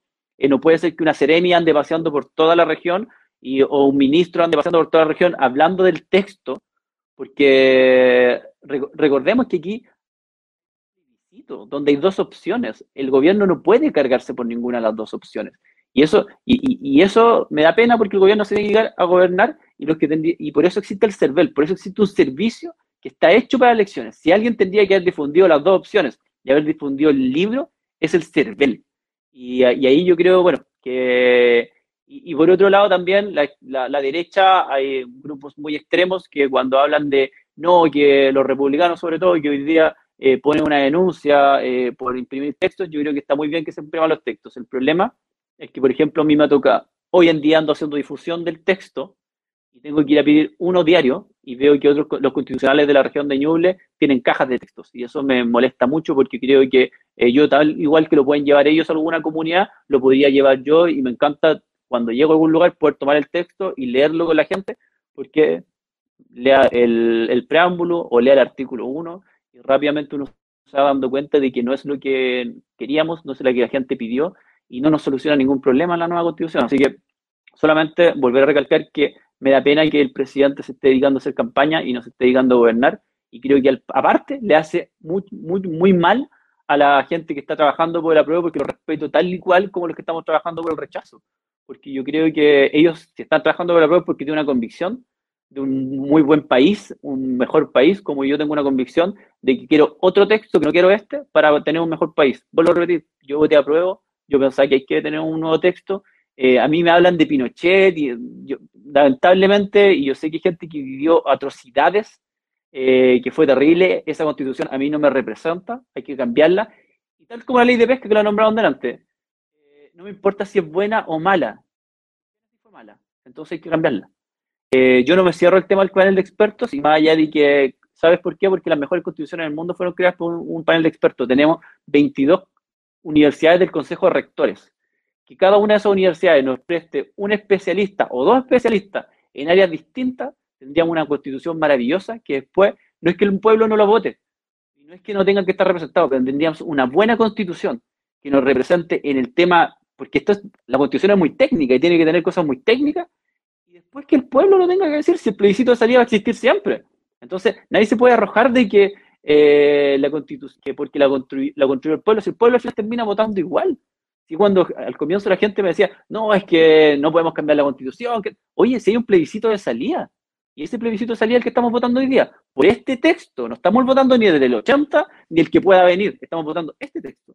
Y este texto, para mí, es malo, es deficiente y yo no quiero arreglar el camino por la carga, la, carga por el camino, creo que nos ha hecho muy mal en Chile, muchas cosas que hemos arreglado la carga por el camino, y hoy tenemos una oportunidad única de tener un texto real, y si me tengo que demorar un año más en hacerlo, espero ese año, ¿por qué? Porque como lo dijo aquí nuestro panelista, para el que pasó, tuvieron que esperar más de 40 años, entonces yo no quiero esperar 40 años y no quiero dejarle a mi hijo, porque él dice, bueno, que después las, nuevas generaciones, pucha, yo voy a estar en esa nueva generación y mi hijo va a estar en esa nueva generación, y no quiero dejarle un texto que no nos ayude a crecer como chilenos, sino nos divida y más encima no nos dé las libertades que necesitamos.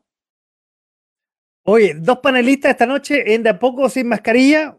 Daniel Andrade hablaba recién desde Chillán.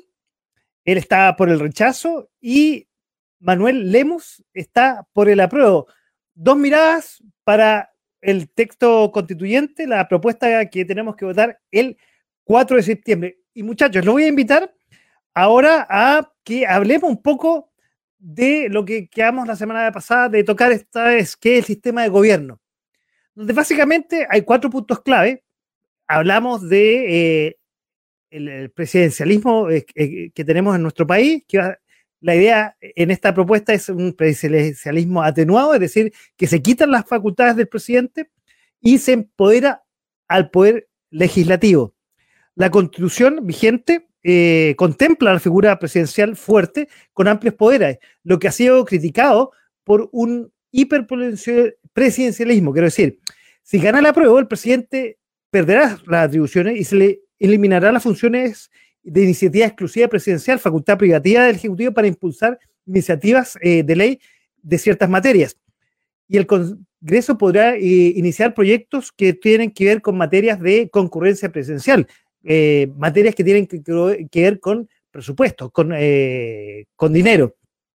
También de ganar el, el apruebo y tener esta nueva propuesta constituyente, queda la duda que se verá eh, debilitada la figura del mandatario, ya que se eliminan el poder de influenciar y apoyar ciertos proyectos por presiones externas. Además, establece un nuevo régimen político eh, que ya dijimos, un, presidencialismo atenuado, y una de las cosas que ha, hecho más ruido es eh, el bicameralismo asimétrico, donde se elimina el Senado y aparece una Cámara de Regiones y eh, siguen dos cámaras, pero un Congreso de diputados y diputadas muy poderoso, donde se forman las leyes, va a tener 155 integrantes, un número conocido, y donde eh, va a ser, como decía, va a tener mucho poder y la Cámara de Regiones, que va a ser el sucesor del Senado, tendría eh, poderes acotados solamente para acuerdos regionales. Y aprovecho ya que tú estás en región, eh, Daniel, empecemos a hablar de esta nueva sistema presidencial con o sistema político más bien, con un presidente con menos poder y una Cámara de Diputados súper poderosa que además va a poder nombrar eh, las leyes, va a poder nombrar al Poder Judicial, al eh, también a otros poderes eh, y va a ser difícil que cuando a, un poder se le da poder, se le pueda quitar. Y no sé si es la Cámara de Regiones, tú que eres de regiones, tendrá, es más bien decorativa o tendrá tantas atribuciones como dice que va a tener. mira, un poco por ordenarme, eh, primero el tema, yo, no creo que el presidente se le esté quitando atribuciones porque eh, creo que se está entregando más atribuciones y lo voy a explicar de esta forma. Eh, vamos a tener solamente una Cámara que toma decisiones, que es la Cámara de Diputados. Y aquí es algo que es súper complejo, porque la Cámara del Senado siempre fue una Cámara que lo que buscaba era ser elegida en distintas épocas para que ningún presidente se pudiera tomar las ambas cámaras y pudiera hacer lo que quisiera con el país. Mejor ejemplo es que, de alguien de izquierda, imagínate que llega una ultraderecha, y con todo esto de la delincuencia, todos los problemas que están pasando, los portonazos, los emigrantes, el desastre en la Araucanía, y empieza este tipo a decir, no, los vamos a encerrar a todos, vamos a construir zanjas, vamos, no tengo y empieza a motivar esto, y empieza a aprender esto, porque cuando la gente se siente intimidada, el tema de seguridad se vuelve complejo, y, esto, agrégalo a una inflación, agrégalo a cesantía, agrégalo a una complicación, entonces va a tener una persona, un caudillo, y eso es lo que buscan dos cámaras, vas a tener a un caudillo y va a salir electo presidente, y más encima ese caudillo va a tener el poder de la Cámara. Se puede perpetuar el poder fácilmente. Porque cuando tú ganes la Cámara de Diputados como presidente y tengas, cuando tengas la presidencia y ganes la Cámara de Diputados, que solamente lo puedes hacer en cuatro años, en cuatro años te demoras en hacer eso. En cuatro años vas a tener poder absoluto. Es peligroso. yo no quiero un ultraderecha sentado en el gobierno eh, perpetuándose en el poder. O un ultraizquierda, si aquí estamos hablando cómo cuidamos la democracia. Y la democracia, la Cámara del Senado le da una contra, un contrapeso al presidente fuerte. Hoy día lo conversamos y decíamos, bueno, si el presidente muere, hoy día el que toma, si pasa más de la mitad del periodo, la toma el presidente del Senado. Y, o el primer, el, el, en este caso, dice que sí, la ministra del Interior tendría que llamar a elecciones porque ha pasado poco, poco, tiempo. Pero ese es el poder que tiene la Cámara del Senado. Y se eligen distintos periodos, cosa que para poder ganar la Cámara del Senado, como, como yo hablaba de esto, de tener el 50% de la Cámara de Diputados, tendrían que pasar casi 16 años para que un presidente pudiera tener las dos cámaras y pudiera hacerse el poder absoluto. Y eso no ocurre, porque Chile solamente puede estar cuatro años. Y aquí voy al otro problema. El presidente puede ser reelecto. ¿Se han dado cuenta cómo el gobierno ha intervenido en esta elección en esta elección de la constituyente, siendo que solamente el texto constituyente? ¿Se imaginan si Boris tuviera aquí una reelección? ¿Cómo sería la intervención del gobierno? ¿Cómo harían campaña con nuestra plata para los próximos cuatro años? el, problema, el problema es que cuando un Seremi sale en el vehículo, cuando sale, sale el presidente y viaja a regiones donde está perdiendo eh, el apruebo, cuando salen los ministros hablando, cuando se imprimen los libros, cuando eh, esta propaganda en la radio, esta plata sale de los chilenos, sale del bolsillo, sale de los remedios en los hospitales, sale de más policía, sale, sale de, de, cuando, del hoyo que, no se pavimenta en el MOP, quizás esto sale un presupuesto tuviera que ir Boric a una reelección, ya, no toquemos Boric, otro presidente, cualquiera, cualquiera sea. O sea, ¿ustedes creen que de verdad se dedicaría a gobernar los siguientes dos años si los primeros dos años te alcanzan para gobernar y los siguientes dos años se dedicaría a hacer campaña? Entonces, es complejo cuando se dice, no, es que la reelección puede venir de inmediato, porque no se dedican a gobernar. Vuelvo a lo mismo, hoy día, el, por primera vez en mi, en mi tiempo de ver elecciones, desde Frey a la fecha, un gobierno tiene una elección de la forma que lo ha hecho el presidente Gabriel Boric. Y es triste, es triste, porque eso atenta contra la democracia. Eh, imagínense por lo mismo, si la nueva constitución se aprueba, el texto constitucional se aprueba y le dan la posibilidad al presidente para que se pueda reelegir por cuatro años más.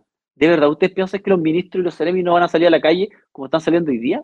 ¿No van a salir mucho más porque lo que está en juego es su pega por los próximos cuatro años? piensan que eso no va a ocurrir? O sea, eso es un desastre para la democracia chilena y yo creo que no puede ocurrir. Y vuelvo, la Cámara del Senado, una institucionalidad de 200 años, creo que la Cámara de Regiones no le llega ni a los talones, es muy importante, y usted lo dijo, somos, somos de regiones. Acá existen dos senadores. dos senadores y, la, eh, y son un puro distrito. La región metropolitana, muchos distritos, senadores. el valor que tienen estos dos senadores no tiene ni comparación con lo que tienen el valor que tienen los diputados. Los senadores son la voz de las regiones. Los senadores eh, representan la región mucho más fuerte en las cámaras eh, que solamente una cámara de las regiones que no tiene ninguna atribución. Si es muy complejo entregarle las atribuciones a la Cámara de Diputados. Estamos hablando de personas que se eligen cada cuatro años y hoy día puede ser por un lado y el mañana puede ser para el otro. Eh, yo creo que ahí nos han dado una vuelta. Eh, en la carta que escribe la izquierda ahora con los cambios, hablan de que van a mirar este tema porque yo creo que se dan cuenta también que es complejo, es un tema complejo de gobernabilidad. Y lo último de los temas, que es, creo que es el peor de todo, es que le podamos dar la posibilidad a diputados que presenten proyectos de ley que tienen, que tienen carácter de financiamiento. Eh, ¿Qué te dicen? No, es que tiene que ir con un informe de financiamiento, tienen que ir, que, puede ser financiado y tiene que estar el informe. Oiga, hay que presentar informes, siempre tiene que haber un respaldo del informe.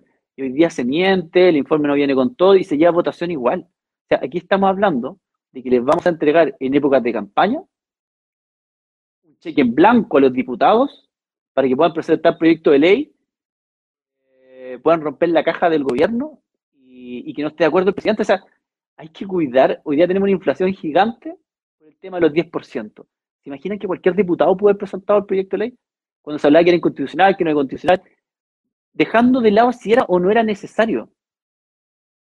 El día de mañana cualquier diputado puede meter la mano en el bolsillo de todos los chilenos para, no sé, me acuerdo que con todo el respeto a la gente que juega Rayuela, que me acuerdo que por ahí hubieron eh, convencionales que alguna vez un senador que hablaba de que había que poner, hacerlo casi deporte olímpico la rayuela, yo creo que una tradición gigantesca, pero poner plata ofrecer plata de estajo eh, en distintas disciplinas, en distintos grupos, en distintas, eh, y darle esa posibilidad a los diputados de entregar un cheque en blanco a una reelección, van a estar pensando quién es el que presenta el proyecto en el cual promete más dinero para, mañana. Yo creo que eh, si nosotros votamos por un gobierno, tenemos que creer que ese gobierno va a cuidar la caja fiscal, va a cuidar el dinero.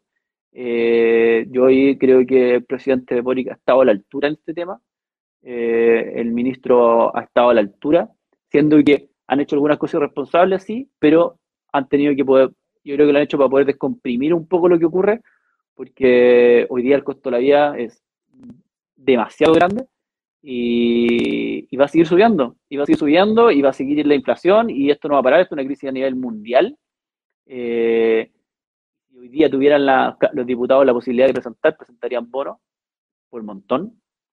Eh, yo me veo ahí la señora Pamela Giles presentando, aparte los retiros, ya no, no, no tomaría, a ella no le importaría los retiros porque a ella le importaría poder presentar el bono invierno, que el bono enero, que el bono febrero, que el bono septiembre. Y, y, claro, la gente lo sentiría muy bien, pero esa plata del bono sale del bolsillo de todos nosotros y produce una cantidad de dinero circulante, inflaciones y al final termina, termina siendo un, un, impuesto para los más pobres. ¿sí? Aquí yo creo que hay que ser responsable y creo que ese es el principal motivo eh, esos son los cuatro principales motivos, te digo. Oye, voy a aprovechar de que está. Ah, dale, perdón.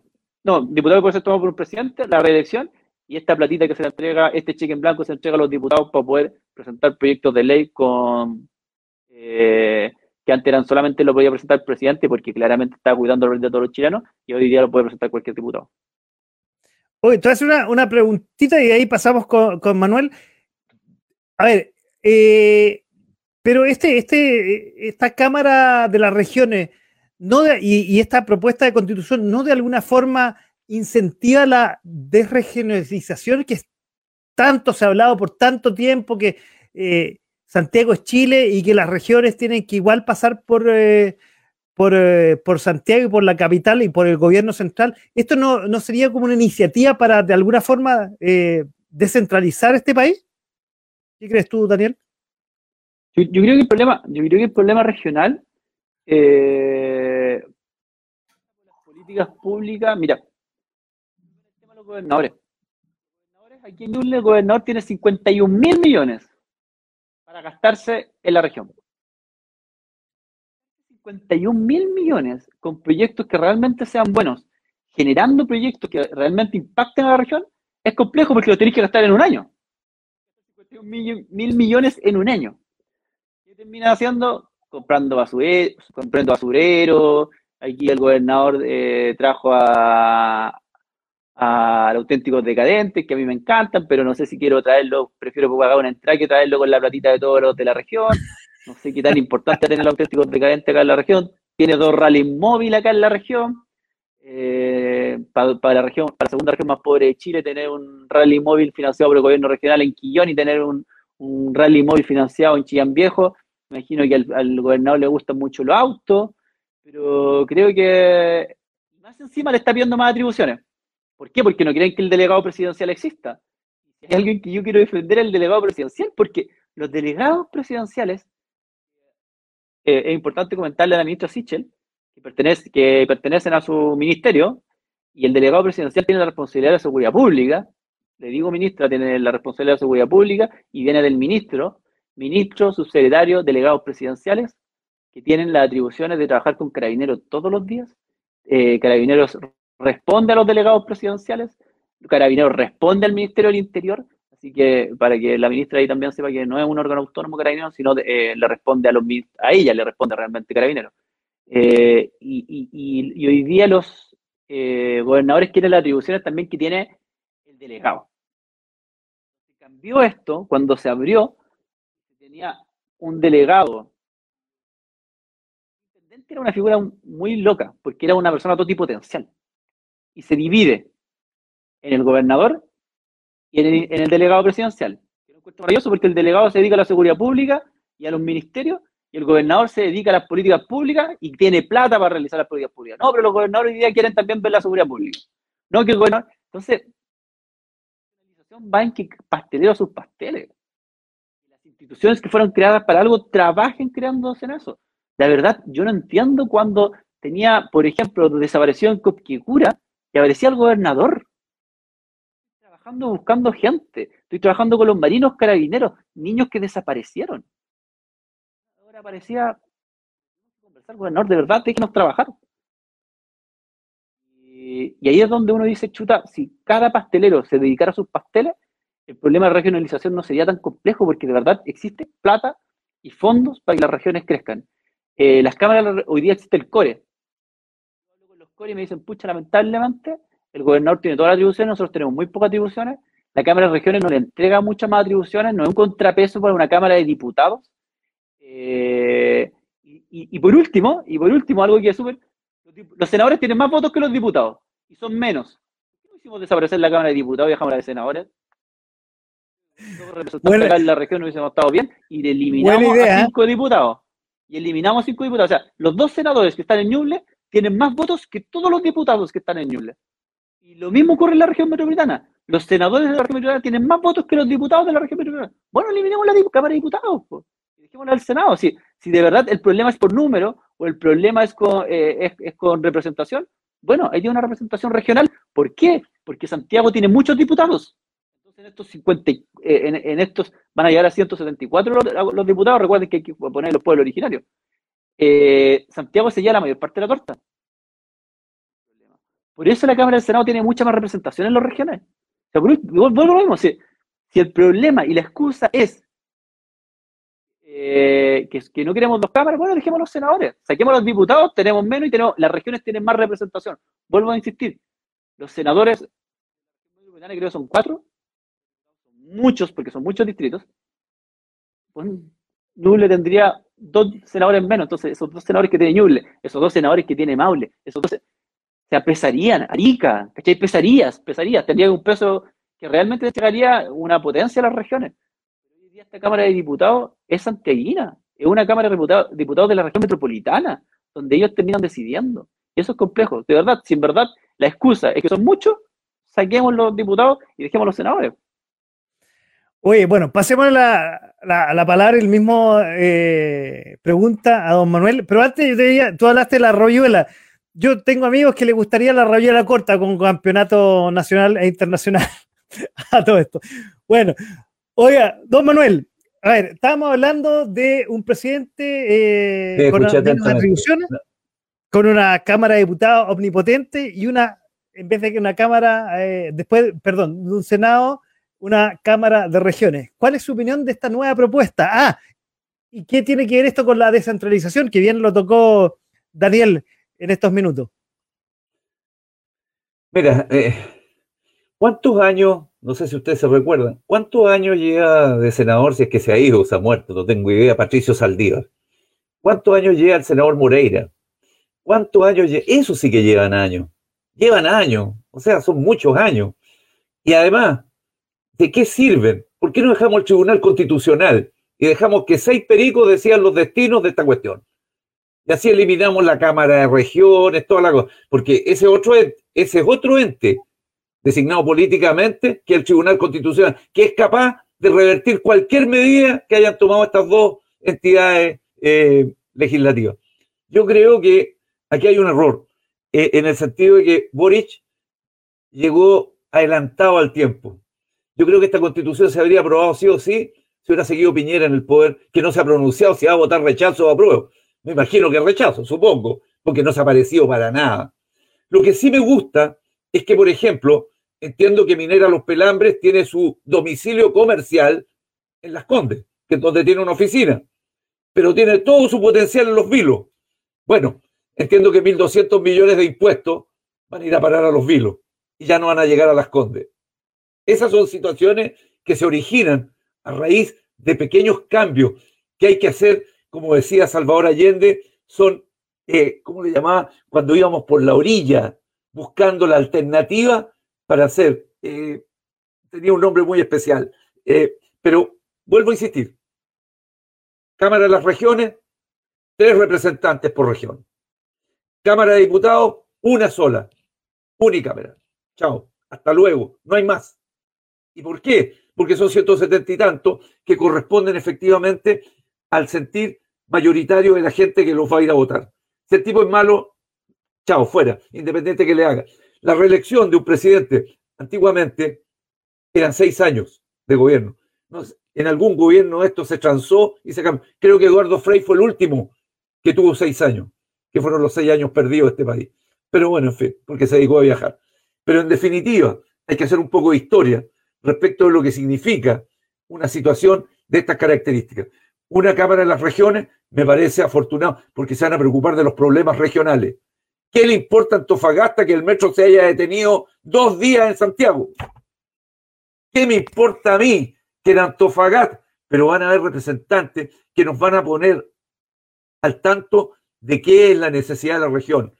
Hoy día, en no sé qué parte del sur, donde está el otro panelista, probablemente el, alcalde se quejaba que en esa zona no había ONEMI se cayeron no sé cuántas cosas en, un, en, un, en una calle, etc. ¿Quién se preocupa?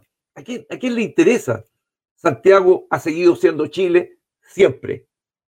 Hoy día tenemos la gran posibilidad de que cada una de las regiones presente sus demandas, haga sus análisis y vea realmente y lo tire a la gran alfombra, que es precisamente el ente parlamentario, para ver si efectivamente podemos legislar al respecto y votar. Y se harán los plebiscitos que sean necesarios. Ahora, la pregunta es, hacer de nuevo y seguir los cánones de esto, cambiarle el nombre a la FB y ponerle otra cosa, ponerle a la ISAPRE otro tipo de tema. Creo que te mandé el, chiste. Si están quebradas la ISAPRE, que hagan completadas. Pues, Oye, y del presidencialismo atenuado. Ya el presidente ya no tendría tantas facultades como tiene ahora. Yo, yo diría que si el presidente es por una abrumadora mayoría elegido, eh, que tenga las facilidades para poder desarrollar su proyecto de gobierno. A mí me habría gustado que este plebiscito, vuelvo a insistir, se hubiera hecho en el tiempo de, de Piñera. O sea, vuelvo a insistir, de acuerdo a las condiciones que se están dando, existe una amplia campaña de difamación respecto de lo que 155 constituyentes democráticamente elegidos redactaron en un año. En un año. en un año. O sea, trabajaron eh, tratando de ponerse de acuerdo de una u otra forma, pero los mismos constituyentes que dijeron no queremos nueva constitución y que estaban insertos, yo no podría votar en el mismo voto de la Teresa Marinovich. ¿Qué más lejos que yo que con la niñita símbolo de Pinochet, cubillos? No puedo votar igual, no puedo. No, eh, por convicción y doctrina, perdona Francisco, pero no podría. No, la gracia es que estamos en un país donde cada uno puede votar lo que quiere. A ver, pero, pero espérate, mi, mi pregunta es, el fondo, ahora esta Cámara de Diputados va a tener el poder más allá del presidente, va a poder nombrar jueces, que ese, vamos, eh, a pasar a ese tema ahora, va a poder, eh, eh, poder, como decía, proyectos que involucran el presupuesto y podrían evitar, por un lado, que gobierne un presidente o por otro lado, que junto con el presidente se apoderen de todo el poder y se perpetúen en el poder por mucho tiempo. Bueno, en la ciencia ficción pueden pasar muchas cosas, pero te vuelvo a insistir, que el Poder Judicial esté permanentemente apernado ahí y que e, efectivamente hayan relatores o cosas que sean elegidos por, por determinadas personas del ente político, eh, estuvimos 17 años sin Poder Judicial. Es más, el poder de la Fiscalía Militar era más importante. Daba lo mismo. Hemos, hemos seguido con la misma tónica. No había un cambio. Tiene que haber un cambio trascendente. Cambio trascendente es que nos vayamos quitando la corbata y que podamos asistir libremente y poder expresar nuestras opiniones. Cuesta un poco, cuesta, cuesta, cuesta, cuesta mucho. Pero te reitero, hay situaciones que hay que cambiarlas. Yo creo que la prueba es la alternativa. Puede modificarse, efectivamente, todo, pero podemos hacerlo en una verdadera democracia. Se abrió la puerta con el presidente Boric.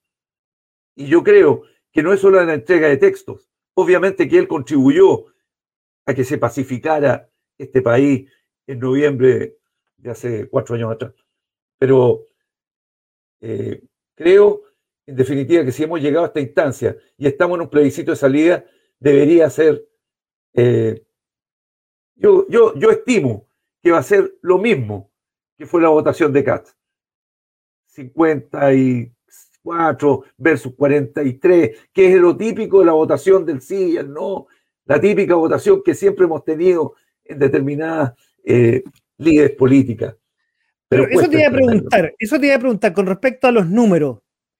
A ver, y un poco lo deslizamos y lo hablamos. A ver, y, un poco también lo todo Daniel, que y, estuvo eh, a favor del, de la prueba en el, en el plebiscito de entrada. Aquí eh, la gente, el, la población chilena estuvo en casi un 80% por tener una nueva constitución, que debería haber sido más o menos muy parecido a lo que debería estar votando hoy día, según eh, la eh, según la, estadística, quiero decirlo, la, la, gente hoy día estamos mitad y mitad y el país está dividido, entonces eh, no ha sido muy bueno aparentemente. Este texto no, no convence como convencía al 80% de la población una nueva constitución. Por, toda la, por, eh, eh, todos los ripios que tiene en el fondo. Pero Francisco, si todos los ripios, los ripios respecto de esto eh, fueron provocados por distintos entes que estuvieron dentro de la Cámara, que querían cambiar el himno nacional, salió el Rojas Vade, etc. Se fue desacreditando esto. Yo, yo, yo creo que en definitiva siempre uno, uno que tiene cierta, ciertos años en esto y sabe lo que significan verdaderos montajes al respecto, entenderás que cuesta, cuesta creerlo. Y cuesta creerlo porque de, la noche a la mañana eh, tratar de eh, impulsar situaciones de inseguridad, eh, la llegada de extranjeros, los motochorros, que te estén bombardeando permanentemente, tú vas cambiando. Y sobre todo me refiero a las personas que van a tener que ir eh, obligadamente a votar. Entonces, eh, eh, es muy incierto este tema. Cualquier cosa, cualquier detalle puede ocasionar un cambio, tal como lo ha sufrido el otro panelista, de que votó por una nueva constitución. La constitución le decía entonces, ah, pero esta no es la que quería, quiero hacer una nueva. Y, estaría dispuesto a que 155 fueran nuevamente elegidos, incluido Daniel Stingo, Teresa Marino, etc. O sea, un año más perdido. ¿Por qué? Si no es tan buena la que tenemos actualmente? ¿O es buena? Si eso es la diferencia. queremos. Oye, Manuel, pasemos, pasemos al siguiente tema en honor al tiempo que, ya hemos estado gratamente conversando. Pasemos al otro tema, y, ya que nos queda poquito tiempo, con respecto al sistema de justicia. Muy brevemente va a dar una introducción que ya no se llama el Poder Judicial, se cambia nombre a un sistema de justicia donde eh, se integrará por juntas vecinales, tribunales de instancias, cortes de apelaciones, la Corte Suprema, pero va a haber un grupo que va a ser elegido por la Cámara eh, esta de diputados y diputadas que tiene gran poder y por miembros que no necesariamente son jueces, que va a ser, digamos, eh, paralela a la Corte Suprema y que va a ser, se consigue como un órgano autónomo, técnico, paritario, es súper importante, esta, esta, atraviesa el tema paritario esta constitución, plurinacional, con personalidad jurídica, patrimonio público, cuya finalidad, quiero decir, es fortalecer la independencia judicial. Pero bueno, e, en la, en la propuesta que hablamos al principio, los partidos políticos quieren volver a ponerle el nombre de Poder Judicial. No me queda claro qué, qué va a pasar, pero estos sistemas de justicia parece que es un poco distinto al Poder Judicial como lo conocemos al día de hoy. Un poco tú lo deslizaste cuando estábamos hablando de sistema de gobierno, Manuel. Sí.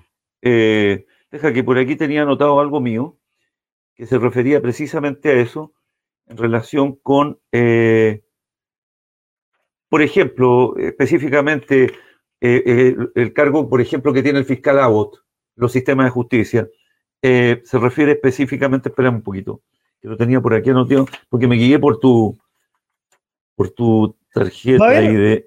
se, se, arma como una especie de comité paralelo al, al, Poder Judicial, a la, a la, cabecilla del Poder Judicial, que va a estar integrado por jueces, no mayoritariamente, sino por eh, eh, gente nombrada dentro público, digamos, empleados del Poder Judicial que no necesariamente son jueces, y también por representantes de la Cámara, esta eh, que hablábamos recién, esta Cámara de Diputados y, eh, Diputadas, súper poderosa. Entonces, un miembro, eh, un, grupo como de seis personas, que es paralelo a los miembros integrantes de la Corte Suprema. ¿Lo encontraste por ahí? Yo estaba rellenando. No, no, gracias, gracias, gracias. No, no, no. Es que precisamente yo, yo me, me, guié por el tema más importante, que es una justicia y principalmente con el enfoque de género.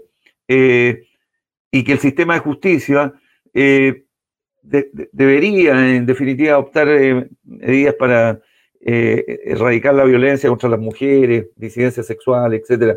Pero, pero yo te diría que el enfoque que le está dando esta constitución al sistema de justicia, a pesar de que existen algunos fake news en que solamente vamos a proteger al delincuente y no va a haber la posibilidad de, para las víctimas.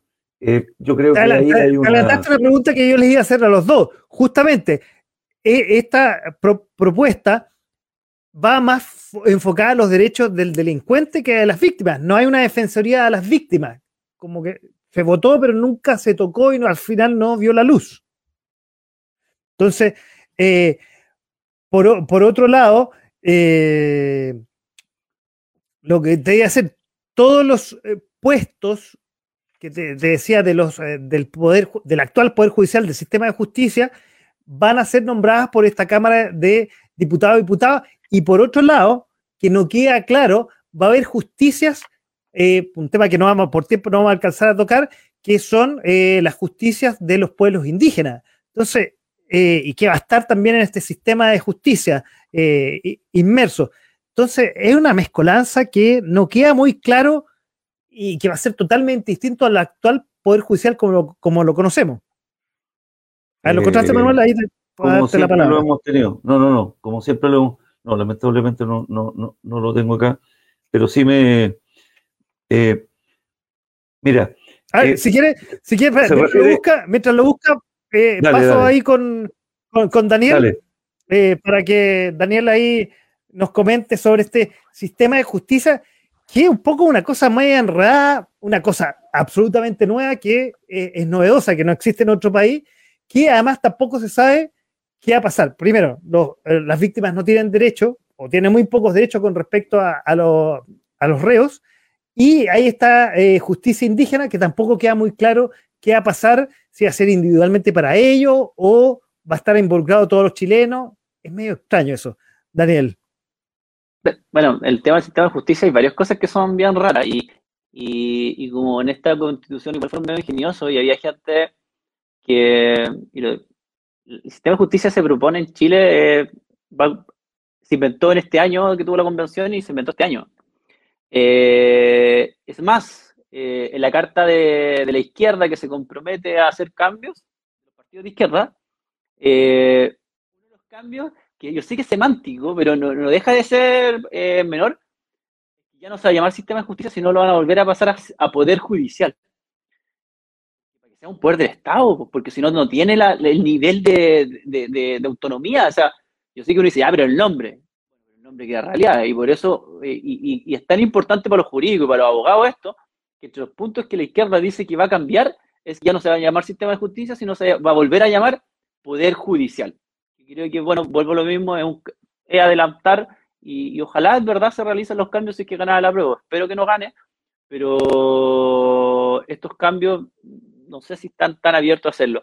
Y cuando dicen que es un fake news, creo que no es un fake news. Se votó y de hecho, creo que si no es la segunda o la tercera eh, votación de iniciativa popular votada de la ciudadanía, era que se creara una defensoría de las víctimas y el Pleno la votó en contra.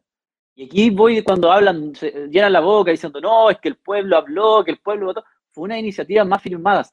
La misma convención dio la posibilidad de que gente pudiera hacer propuestas de, a esta convención el, eh, a través de una página, con difusión. Una de las propuestas más votadas fue, por favor, que exista en la Constitución una defensoría de las víctimas. Y se rechazó. Hoy día existe la defensoría que defiende, yo hoy día cometo un delito, el fiscal me persigue,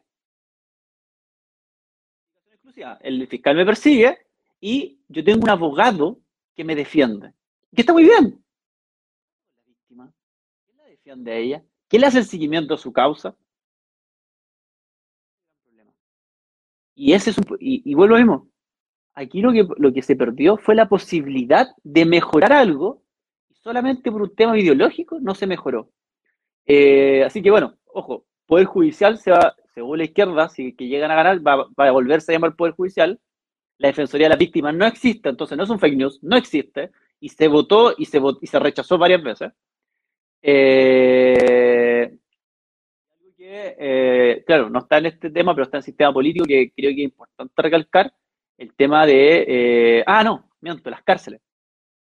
El otro día yo conversaba con uno de los gendarmes de acá de la cárcel de Chillán, estábamos en la radio, y él nos decía, bueno, Daniel, uno de los problemas que tenemos nosotros, que la constitución establece de que el preso no puede ser ni aislado ni castigado, o sea, que se tiene que respetar los derechos humanos, obvio, pero no puede ser aislado. ¿Qué pasa con un preso que viola a un niño y yo lo tengo que llevar a la cárcel? ¿Lo tengo que dejar al medio de todos los presos? O sea, nosotros ocupamos el tema de aislación de los presos para poder protegerlos también, pues, tanto ellos hacia los, hacia los otros internos como de esos internos hacia ellos. Entonces, cosas como esa, uno dice, pero de verdad, ¿por qué? ¿Por qué se aprobó o por qué se rechazaron? Si eran propuestas buenas. Y creo que el sistema de justicia, la verdad que analizarla, no tiene ni pie ni cabeza. Yo de verdad, el sistema de justicia creo que ha sido uno de los capítulos que más complejo he encontrado. Le he preguntado a abogados y todos dicen que es muy raro porque no ocurre en otra parte del mundo y lo peor es que no existe comparación. Entonces, es más difícil poder comparar el tema del sistema de justicia. Yo creo que eh, la izquierda se dio cuenta, lo quieren cambiar por el judicial, eh, ahí la intervención de los jueces va a ser menor. O sea, un juez va a ser llevado a audiencias públicas. Si un juez mete preso a un narcotraficante, va a ser llevado con la familia del narcotraficante a una audiencia para saber si su trabajo estuvo bien hecho o no. Araucanía el mejor ejemplo. Los fiscales de la Araucanía están siendo perseguidos. Hoy día los fiscales de la Araucanía no están en la Araucanía, porque están siendo perseguidos, porque están siendo amenazados. Un fiscal de la República. O sea, ¿de verdad ustedes piensan que en estas audiencias públicas no van a someter a esos fiscales o a esos jueces que van a, o sea, no, no a los fiscales, a los jueces? O sea, de verdad yo no encuentro eh, que en el tema de los abogados no me gustaría ser abogado ni juez en este momento, porque si se llegara a aprobar el texto, eh, ahí sí que vamos a tener esa intervención política intervención de la ciudadanía en el tema de amenazas. Eh, y, ojo que, que, me guste o no, eh, a los jueces se le corta se le corta los plazos, se les pone plazo en el cual tienen que salir. Yo sé que mucha gente, y yo está, también en un momento, hasta que me lo explicaron un poco más, también estaba de acuerdo que los jueces tienen que tener un periodo bien acotado, eh, pero después uno se da cuenta, bueno, imagínate un juez que trabaja, que tiene que fallar cosas tan importantes en la Corte Suprema. Eh, después que se jubila, ¿va a poder seguir trabajando, no? ¿O le vamos a poner alguna? Porque al final lo que uno está diciendo cuando le corta el periodo es que a esta persona le quedan muchos años más por trabajar. Entonces le decir, bueno, eh, ¿qué pasa si un narcotraficante le dice, puta, sé que falla a favor mío y después yo te doy trabajo? Y, ya no, llevamos al extremo un narcotraficante. Y aquí mismo lo dijo, un empresario, un empresario que, que contrata el día de mañana a un juez, pasa mucho con los fiscales. Si uno ve los últimos fiscales que hubieron, que los fiscales sí tienen un plazo, los fiscales nacionales todos terminan trabajando en empresa privada o todos terminan trabajando para lados que no son los mejores y, hay ejemplos.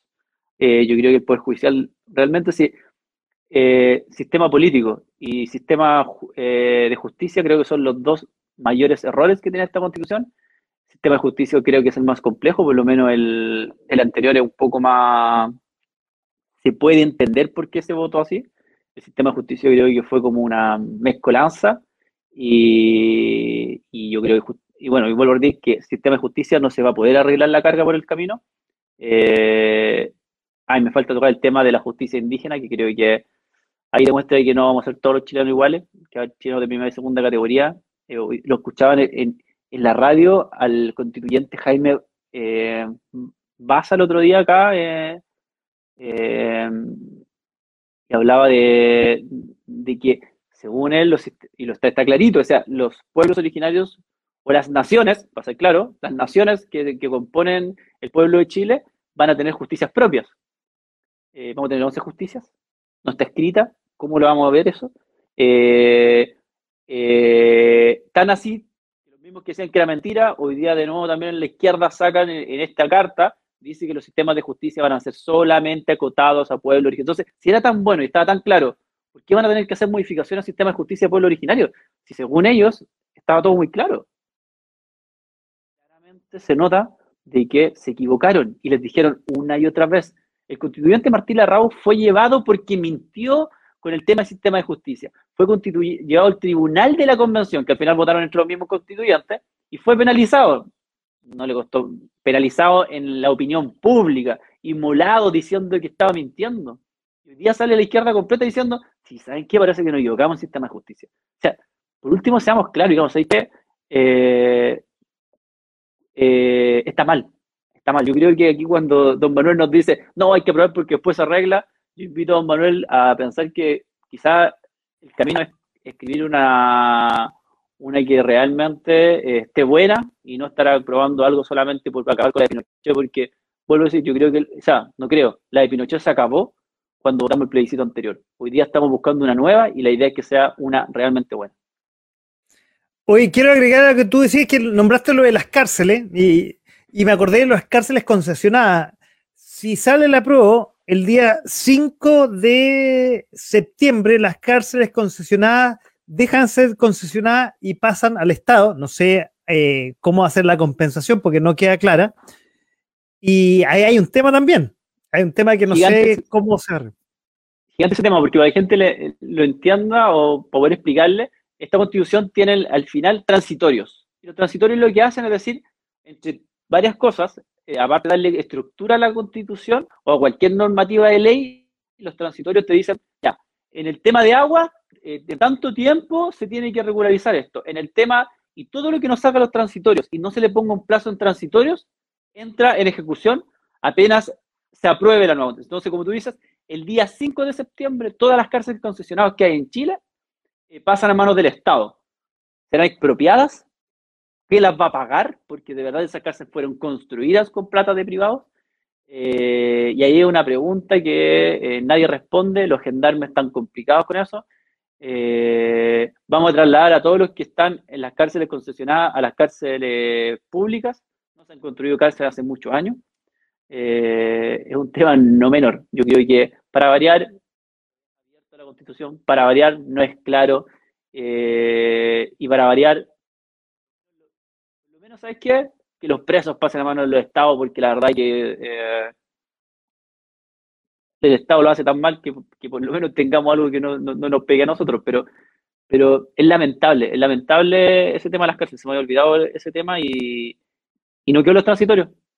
Con tantos abogados, con tantos asesores, nadie le dijo a alguno constituyente, oigan, sé que esto puede traer un problema grave el día 5, eh, deberíamos mirarlo, pongámosle un transitorio, transitorio tanto. las cárceles pasarán a manos del servicio público en los próximos cuatro años, cinco años, no tengo idea. Pero no lo hicieron, para variar. Oye, así es la cosa. Don Manuel, eh, estamos hablando del sistema de justicia, de las cárceles concesionadas y qué se viene para el futuro del país con respecto a los sistemas de justicia. Tú estabas buscando ahí qué, lo que ibas a argumentar. Cada, cada, cada reo le cuesta a este país 700 y tantos mil pesos mensuales. Eh, el sueldo mínimo son 400 lucas. Entonces, eh, obviamente que es un tema que del cual no tengo por qué conocerlo.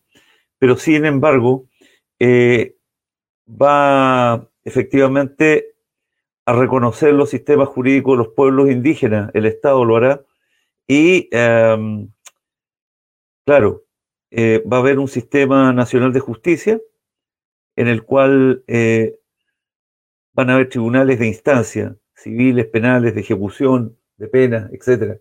Hay, hay, como todo un detalle ahí relacionado con esto. Ahora, yo imagino que esto fue latamente discutido por distintas instancias y todo, y yo no creo que muchos de los convencionales hayan dicho les vamos a abrir las puertas a la delincuencia y los vamos a defender más encima. Yo creo que no.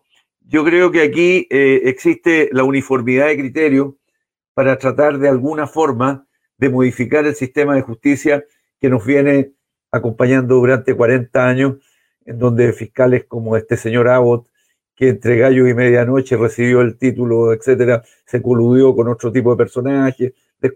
Mira, son noticias. Uno nunca sabe qué negociaciones se han hecho, truchas por ahí, etcétera de si, se juntó o no se juntó con determinado candidato. Bueno, situaciones extrañas. Eh, yo no puedo creer que en una persona esté centrado el Poder Judicial.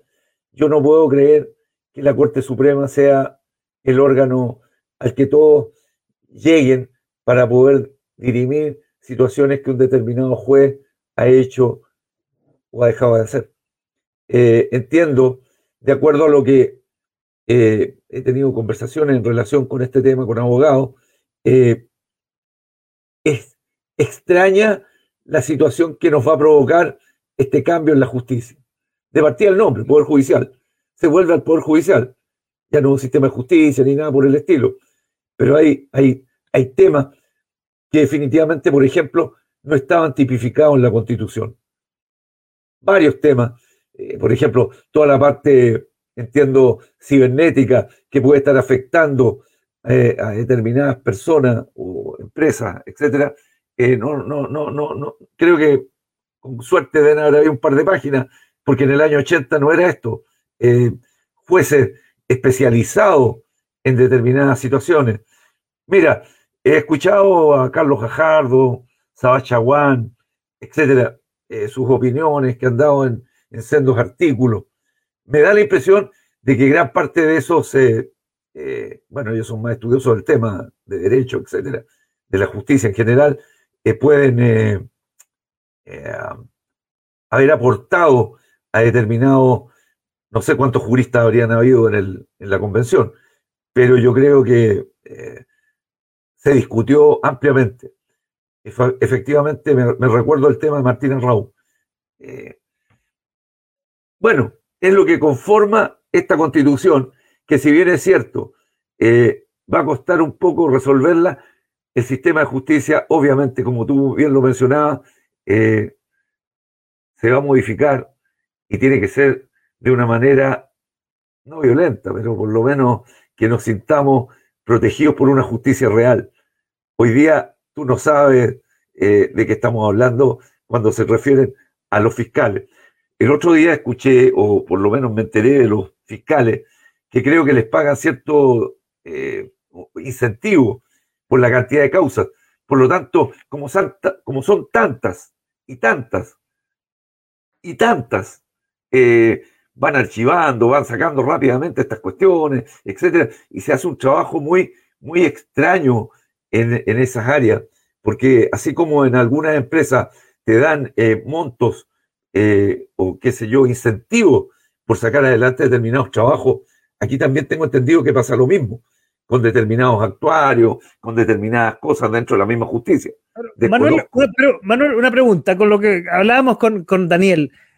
La Defensoría de las Víctimas, ¿por qué quedó fuera? O sea, lo que se esperaba por mucho tiempo era que nosotros las víctimas, cuando somos afectadas por y, somos violentadas, alguien nos defendiera, porque lo, hay la, defensoría que defiende, y, y qué bueno que, exista hace ya bastante tiempo, a eh, los, posibles reos, qué sé yo, pero a nosotros, ¿quién nos podrá defender? No nos, no nos va a defender el gobierno, no nos va a defender... El fiscal, perdona, perdona, pero el fiscal persecutor es el que tiene la mayor cantidad de causas. Me, ha tocado hablar con más de algunos de ellos y, efectivamente eh, la cantidad de causas que tienen es impresionante. Ahora, ¿qué es lo que ocurre? Que aparentemente hubo un oscurantismo en el tema de eh, la legislación judicial. Hubo, algo extraño que durante años no permitió que se modificaran. Es como el tema de los notarios. Eh, en las notarías, no sé de dónde sacamos tantas notarías, tantos abogados relacionados con este, aquello, lo otro. Eh, o sea, hay todo un tema relacionado. Me imagino que lo habrán discutido largo y tendido, que habrán habido votaciones al interior de la Convención Constituyente y que se determinó esto. Pero espérate, no produce un ruido. No, a ver, uno, lo que hablábamos con Daniel, que las cárceles concesionadas de un día para otro ya no van a ser concesionadas. Un cacho que va a ser más o menos una cantidad de reos que van a quedar ahí en el limbo. No creo que lo suelten. No, no, no sé si limbo, pero yo creo que son un país ordenado. Y por otro lado, lo que te decía, que no me respondiste, sobre la defensoría de las víctimas. O sea, seguimos indefensos y sobre todo con la cantidad de episodios que hay en este momento, que no, no digamos que es un tema de, este gobierno, pero que se ha ido en escalada desde el gobierno anterior o quizás desde el estallido social y nadie nos va a defender. Va a haber este grupo, digamos, eh, que va a ser paralelo a la, al, al, a la Corte Suprema, nombrada por la Cámara de Diputados, va a tener otros actores, una cosa media enredada. Y bueno, la justicia de los pueblos originarios, que también ¿no? es una cosa que también eh, eh, suena y crea unos ruidos. O sea, forma parte de, su, de sus eh, costumbres ancestrales y todo lo demás, que esos temas se dirimen. Pero ojo, no es que no vayan a estar ajenos a la justicia normal de cada uno de los chilenos. Ellos van a tomar, me da la impresión de que van a tener instancias que van a permitir de acuerdo a sus, eh, no sé, comunidades, etcétera, determinar ciertas penas, o, pero no van a estar ajenas a la justicia nacional, que es la justicia que tenemos para todos los chilenos. O sea, el hecho de que ellos se mantengan, era un poco lo que ocurría o lo que ocurre hoy día con que, no sé, se maten dos carabineros. Esto no pasa por la justicia normal pasa por la Fiscalía Militar. Entonces, no puedes decir que los militares se manejan por otra justicia. Si acaso este tema excede, se pasa a la justicia ordinaria. Y yo creo que ahí, sin ser abogado, ¿ah? ojo, no, puedo estar más lejano de un abogado, pero yo creo que cada instancia debiera de alguna forma elevar esto a una instancia mayor. Yo, yo te insisto, el juez debe tener atrás un montón de, de, respaldos que hoy día aparentemente no los tienen. son largas y largas demoras. Eh, los, eh, los, eh, los afectados se sienten que están huérfanos de apoyo por parte de la justicia. Y yo creo que eso debería cambiar. No creo que este sistema esté apoyando más al delincuente que al, que al afectado. No lo creo. Yo creo que la persona debe haber dentro de estos párrafos. Lo desconozco, no, no, no. Es un tema del cual no me hago cargo, pero sí sé que este sistema de justicia se debiera haber mejorado. ¿Por qué? Porque convocamos un montón de personajes que corresponden a los personajes democráticamente elegidos y emitieron esto. Me imagino que habrán traído sistemas de justicia de Groenlandia, qué sé yo, de Australia, Canadá, etcétera. Lo habrán podido confluir en algo. Y se salió por esto. No es que yo sea una persona que diga conformista. No, no, no, no, no. Todo lo contrario. Creo que lo que actualmente tenemos es malo. Lo de allá, relativamente mejorado. Mejorado. Bueno, don Manuel Lemus, ahí defendiendo el apruebo en los sistemas de justicia. Estamos con Daniel Andrade desde Chillán, donde ahí mándale salud a la radio El Sembrador del programa Patria Nueva con Cristian eh, Quesada, que está aquí todos los miércoles a las 22 y también todos los días a las 10 de la mañana en su programa Patria Nueva, que es un gran programa que nosotros transmitimos aquí en .fm.cl. Oye, eh, muchachos, oye, no, se nos quedó la plurinacionalidad de los pueblos indígenas. Hay mucho para conversar. Un segundo para, sí, no. para, tocarle un tema que parece que yo no encuentro que la constitución esté todo malo. Yo creo que algo que se avanza en esto de justicia y creo que es algo que hay que tomar en un nuevo texto, cuando creamos un nuevo texto, el tema de la justicia vecinal y lo dijo aquí don Manuel, la gente siente que por cosas que son, que, donde uno quiere que esté la justicia, no sé, el vecino me puso eh, la pandereta más acá de donde yo vivo, eh, la reja está mal, eh, no sé, el perro me... Justicia que solucione problemas vecinales. Y ahí es donde entra también, y, esta constitución habla de una justicia vecinal, que es súper importante, porque hoy día tenemos atochados los, los juzgados policial local con temas que son de mediana importancia y debería haber un mediador o un juez en una justicia vecinal para cosas domésticas.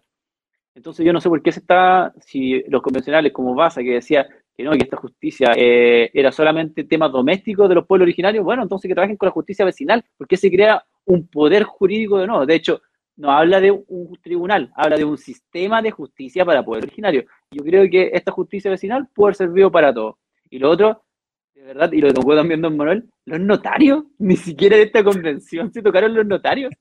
Y de verdad ahí creo que algo que hay que avanzar. Si hay una nueva propuesta constitucional, de verdad los notarios por lo menos deberían, no sé si desaparecer, pero encargarse de temas muy puntuales, porque no puede ser que hoy día, para decir que yo soy Daniel Andrade, tenga que ir a buscar a, a poner ante notario mi carnet para decir que soy Daniel Andrade. O que me titulé, mi título tiene un código de barras que uno lo puede escanear y la universidad acredita, y yo tengo que ir con el título, un notario que ni siquiera ve mi título, ni siquiera me ve a mí, porque nunca sale, eh, que él diga, ¿sabes qué? Sí, te titulaste. Y, para terminar, quiero contar una anécdota que tengo. Siempre lo he dicho. Eh, la, la, he contado, porque cuando me toca asumir como gobernador, uno de los papeles que uno tiene que firmar es que es Daniel Andrade. Eh, respeto mucho al notario de Kirihue y quiero darle un tremendo saludo. Pero fue la primera vez que vi un notario. Yo nunca lo había visto antes. Siempre he ido a notaría y nunca he visto un notario. Entonces, cuando yo voy, hago la fila como todo chileno. hago la fila, entro a la notaría porque con COVID la fila era mucho más grande. Entro a la notaría, lleno el papelito que tengo que firmar. La niña entra donde el notario entregarle el papel y el notario sale.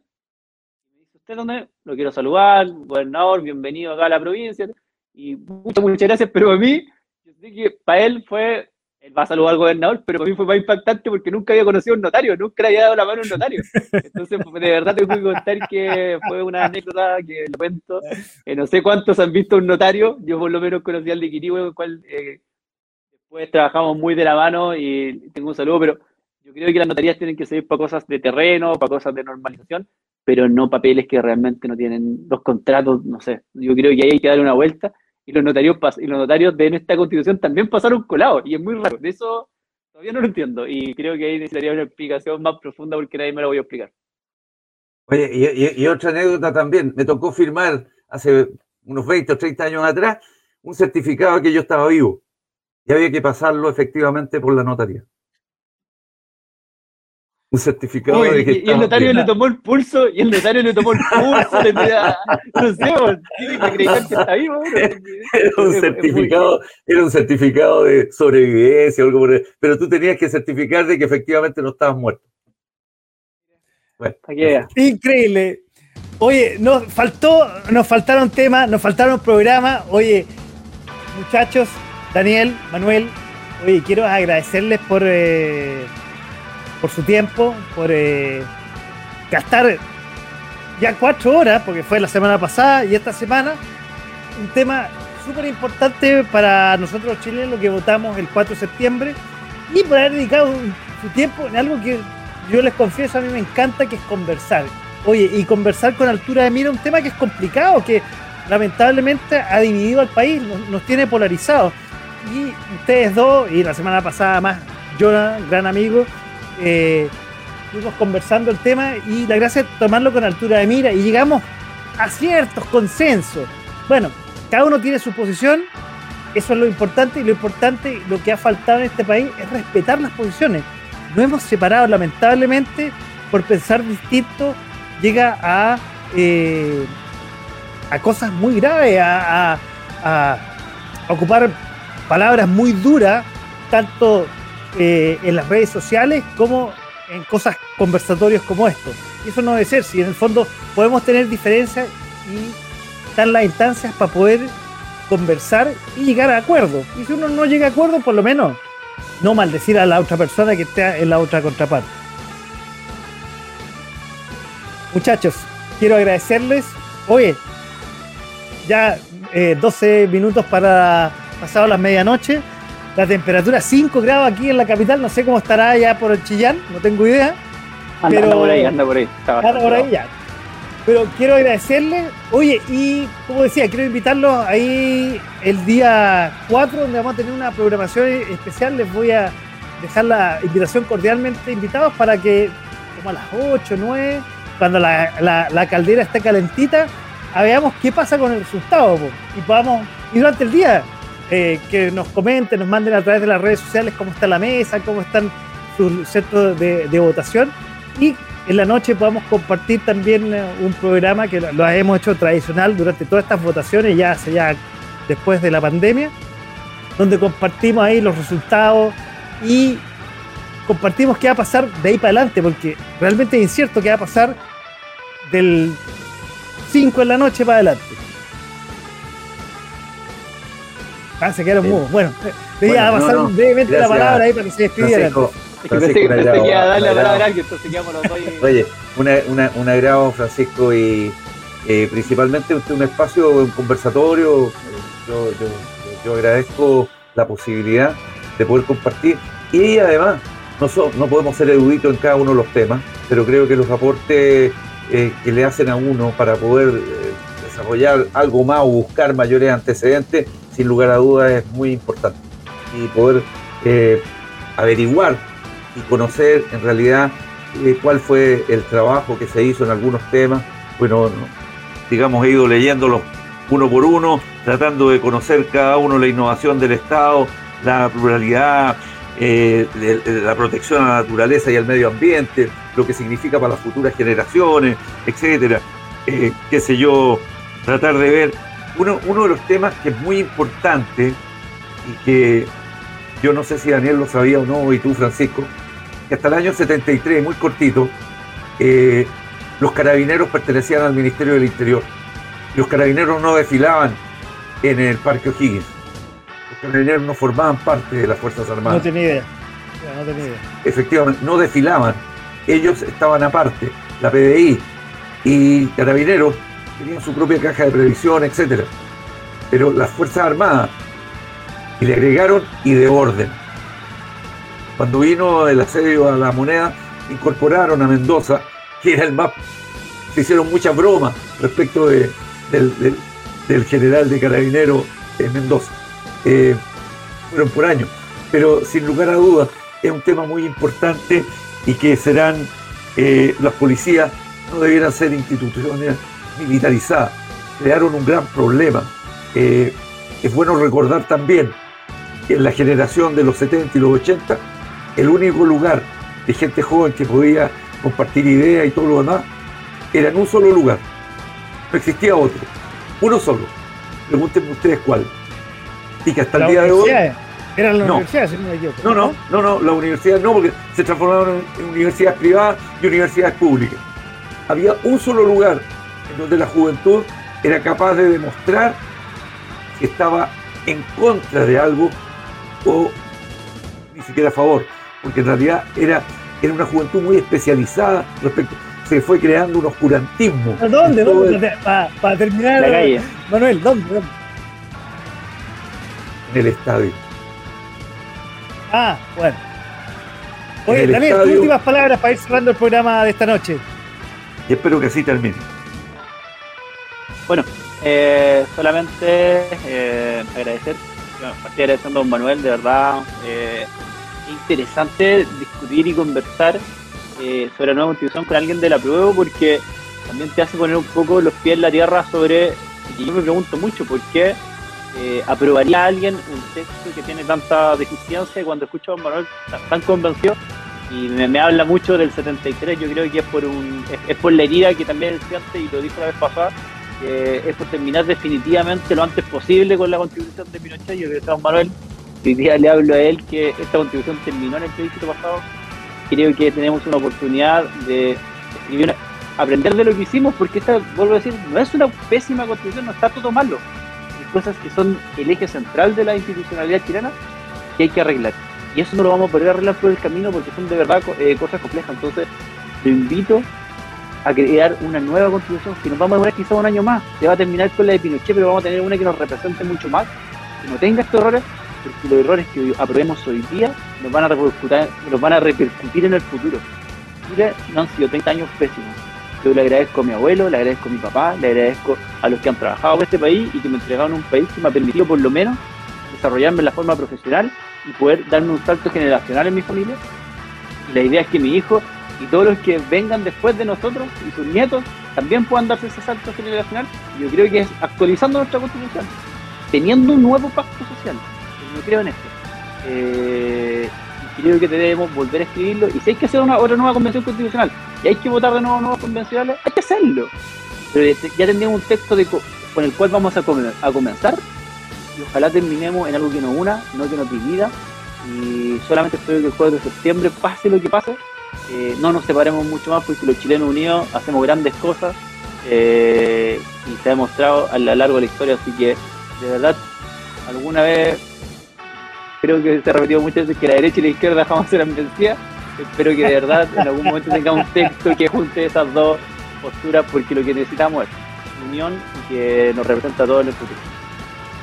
Comparto absolutamente tus palabras. Ojalá que tengamos finalmente un texto que nos una a todos y que tengamos un hito el 4 de septiembre y sigamos, como bien tú dices, si en el fondo todos los chilenos hemos construido este país y hemos logrado grandes cosas y arrastrar quizás a los que se sienten aislados por alguna razón histórica, pero sigamos construyendo este país que ha sido grande, con sus ripios, con sus errores, que obviamente hay que mejorar, como dijimos, la salud, hay que mejorar las pensiones, hay que mejorar la educación, hay mucho que hacerlo y tenemos que hacerlo todos juntos y así, quiero además agradecerle a ustedes dos, Daniel Andraez, entre otras cosas, ex gobernador de la provincia de Itata, y don Manuel Lemus, eh, dedicado ahora al área de capacitación.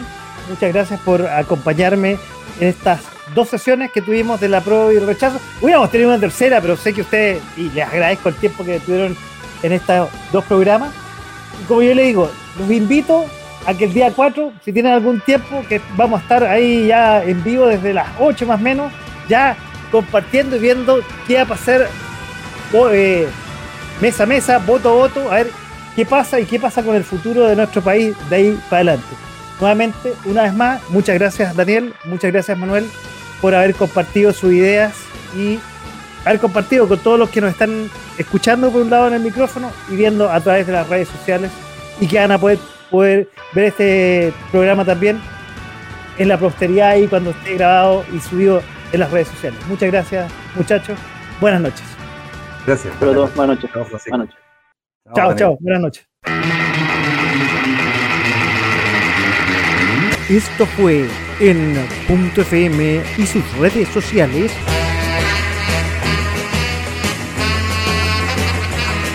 De a poco, sin mascarilla.